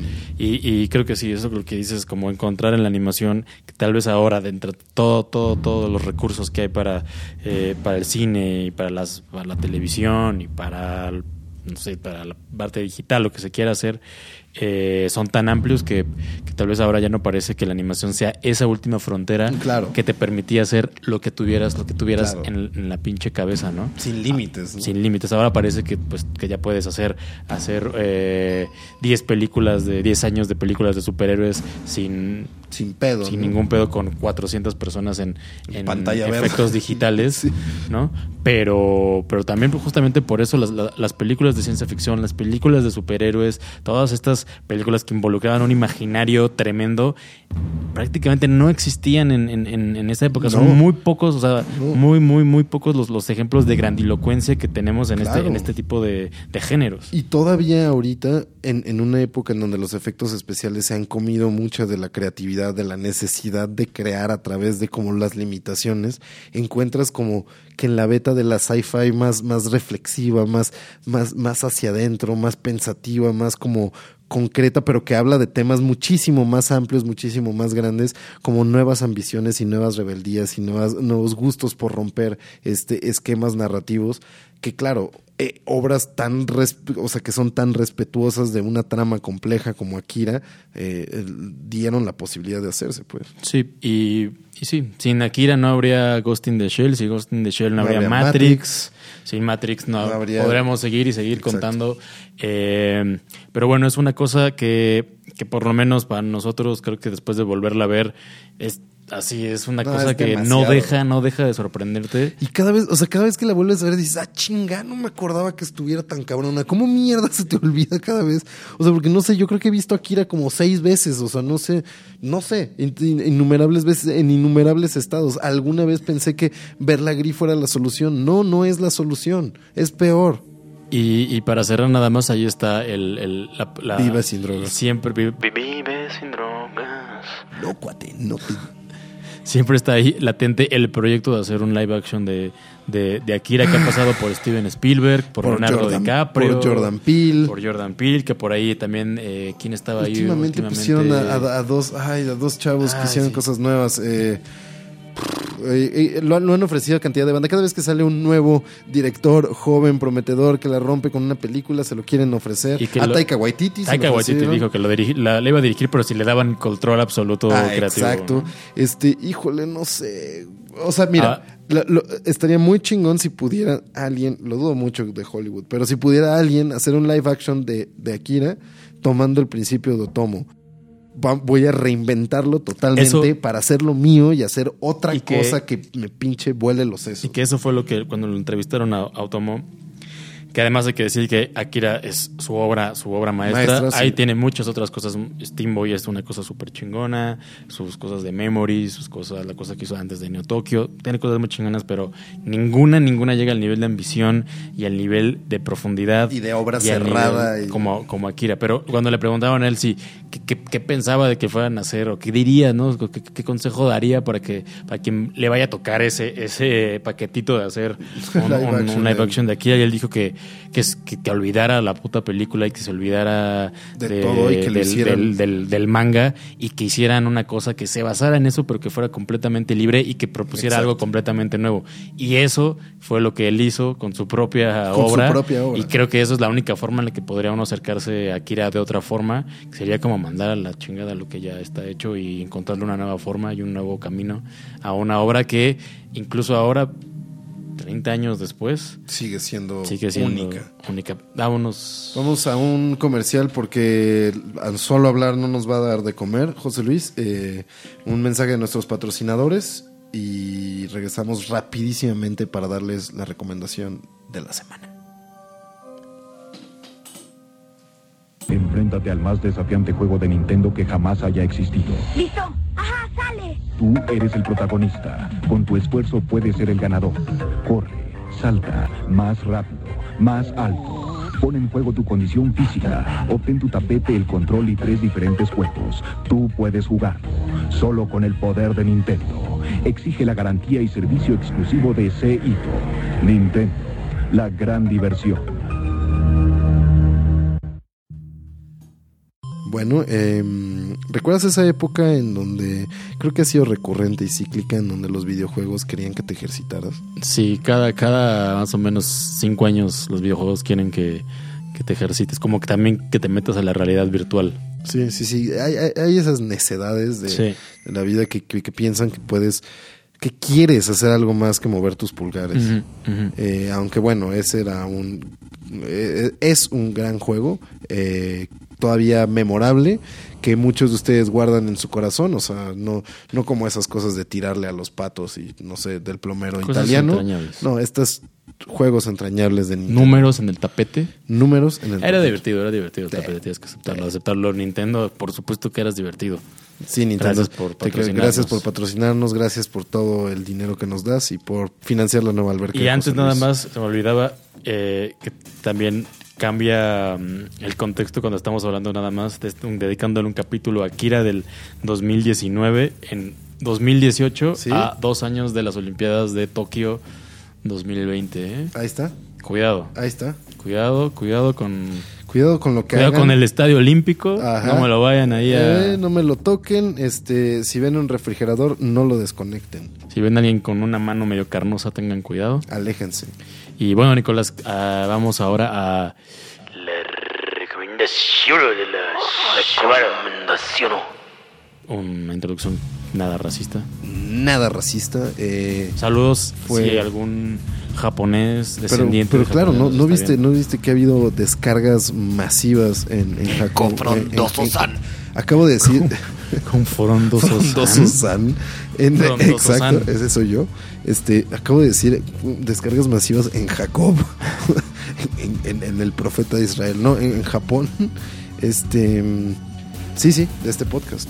Eh, somos muy populares por allá. Es verdad. A ver, eh, tú, Jacob Frondoso San, eh, ¿cuál puedes darnos? ¿Cuál es la recomendación de esta semana? Bueno, es una película que, que tú me recomendaste mucho, que hemos platicado desde hace un chingo. Este, tal vez es de las únicas de, de- del cyberpunk denso que a ti te clavaba tanto que sí había visto, que es Tetsuo. Tetsuo de Iron Man. Exactamente. No el Iron Man de, No, no el Iron Man de Disney, de- ni, ni la de figura Downey Jr. ni la figura de acción. No, este es un, un, un Iron Man muchísimo más oscuro. Una película visceral, rarísima, maravillosa en su hora, siete minutos de duración. Genial. Una, una película que podría ser, bueno, que también es un monumento del ciberpunk Sí, este, también. japonés. De hecho, yo creo que y- un año después, salió un año después de Sí, Akira, ¿no? Sí, importantísima, seminal película, totalmente demente. Shinya Tsukamoto, ese maldito loco. Ese maldito loco que haría un chingo de cosas más, cada una más pirada que la anterior. Una película que es, pues casi, casi un pinche monumento de videoarte. O sea, corresponde al museo esa madre. Es una locura. Que es una película que, que raya como en lo, en, digamos, en, en un ensayo estudiantil, ¿no? En Sí. blanco y negro Sí. en 1900. ¿Sí es 89? Creo que sí, por 1990. ahí, así, hech- hecho con tres varos, con pura creatividad rarísima. Eh, Tra- Trataste de ver Google en tu libreta, ¿verdad? no, no, lo tengo anotado aquí. Ah, ya, me disculpas, me disculpas, pero tengo a Pero Google. es que empezó, empezó a poner así su huella digital en, en su libreta. me disculpas, pero descargué la mitad de Google en mi libreta y 1989. Descargaste, o sea, escribiste datos. 1989 Tetsuo de Iron Man. ¿En qué, en qué carpeta está? Está en la carpeta Cositas eh, del Lejano Oriente. Ah, muy bien, muy bien, muy bien. Es Shinya Tsukamoto, sí. ¿Cómo, cómo, andamos así en un nivel de, de- de- de racismo? Eh, ¿Qué nos pasa, José Luis? Oye, pero Tetsuo de Iron Man nada más para dejar ahí eh, también un poquito ahí la- las coincidencias y así, pero tiene este misma, este mismo cosa de, de body horror Ah, de la tecnología exacto, exacto. con la carne Con- en la que ajá, un con pene se transforma metal en un, en un taladro, taladro. Que Ah, ah. Sí, que es, hay coincidencias ahí. Total, y esta cosa como cyberpunk, no, no, no, sobre todo, o sea, eso, en la actitud, en la oscuridad, en lo pinche visceralmente como, este, en tu cara que es esa película, me vale madres, me, me importa un carajo lo que pienses, te voy a choquear.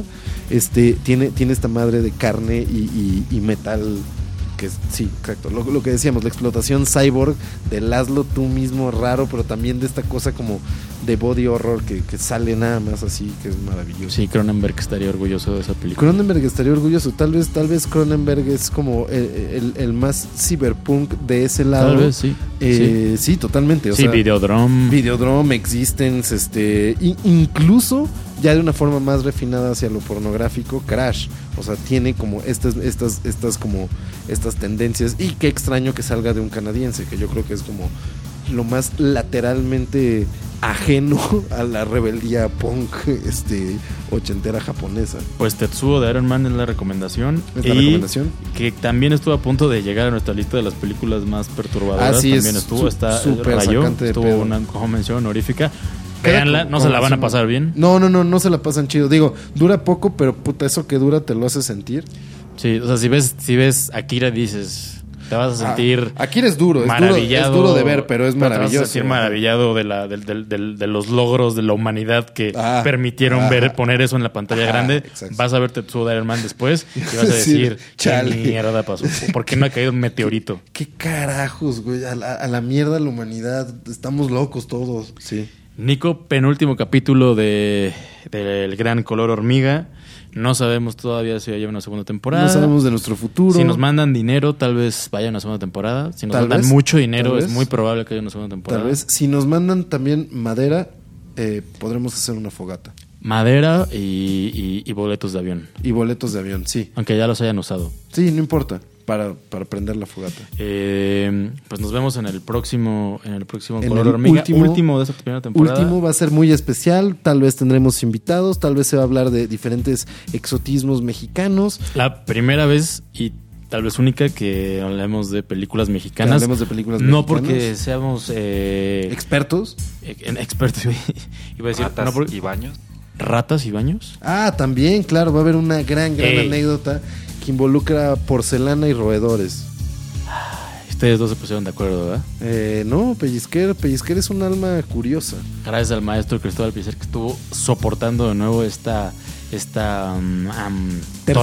tormenta, ter- tertulia. eh, ¿Tormentosa? Es que iba a decir esta tormenta de estiércol, pero Sí, tertulia queda sí. mejor, creo. Sí, sí. Creo. Esta, te- sí, tertulia de heces. Tormenta de estiércol. Tertulia eh, escrotal. Tertulia escrotal. Qué gran nombre. Es, es- esa puede llamarse la segunda, la segunda temporada. Color Hormiga 2. Tertulia escrotal. Muy.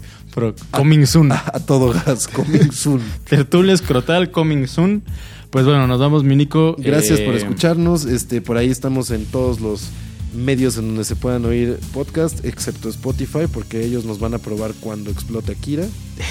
2000 en, el, en las próximas Olimpiadas de México, tal vez ya estemos Olimpiadas de México, exactamente.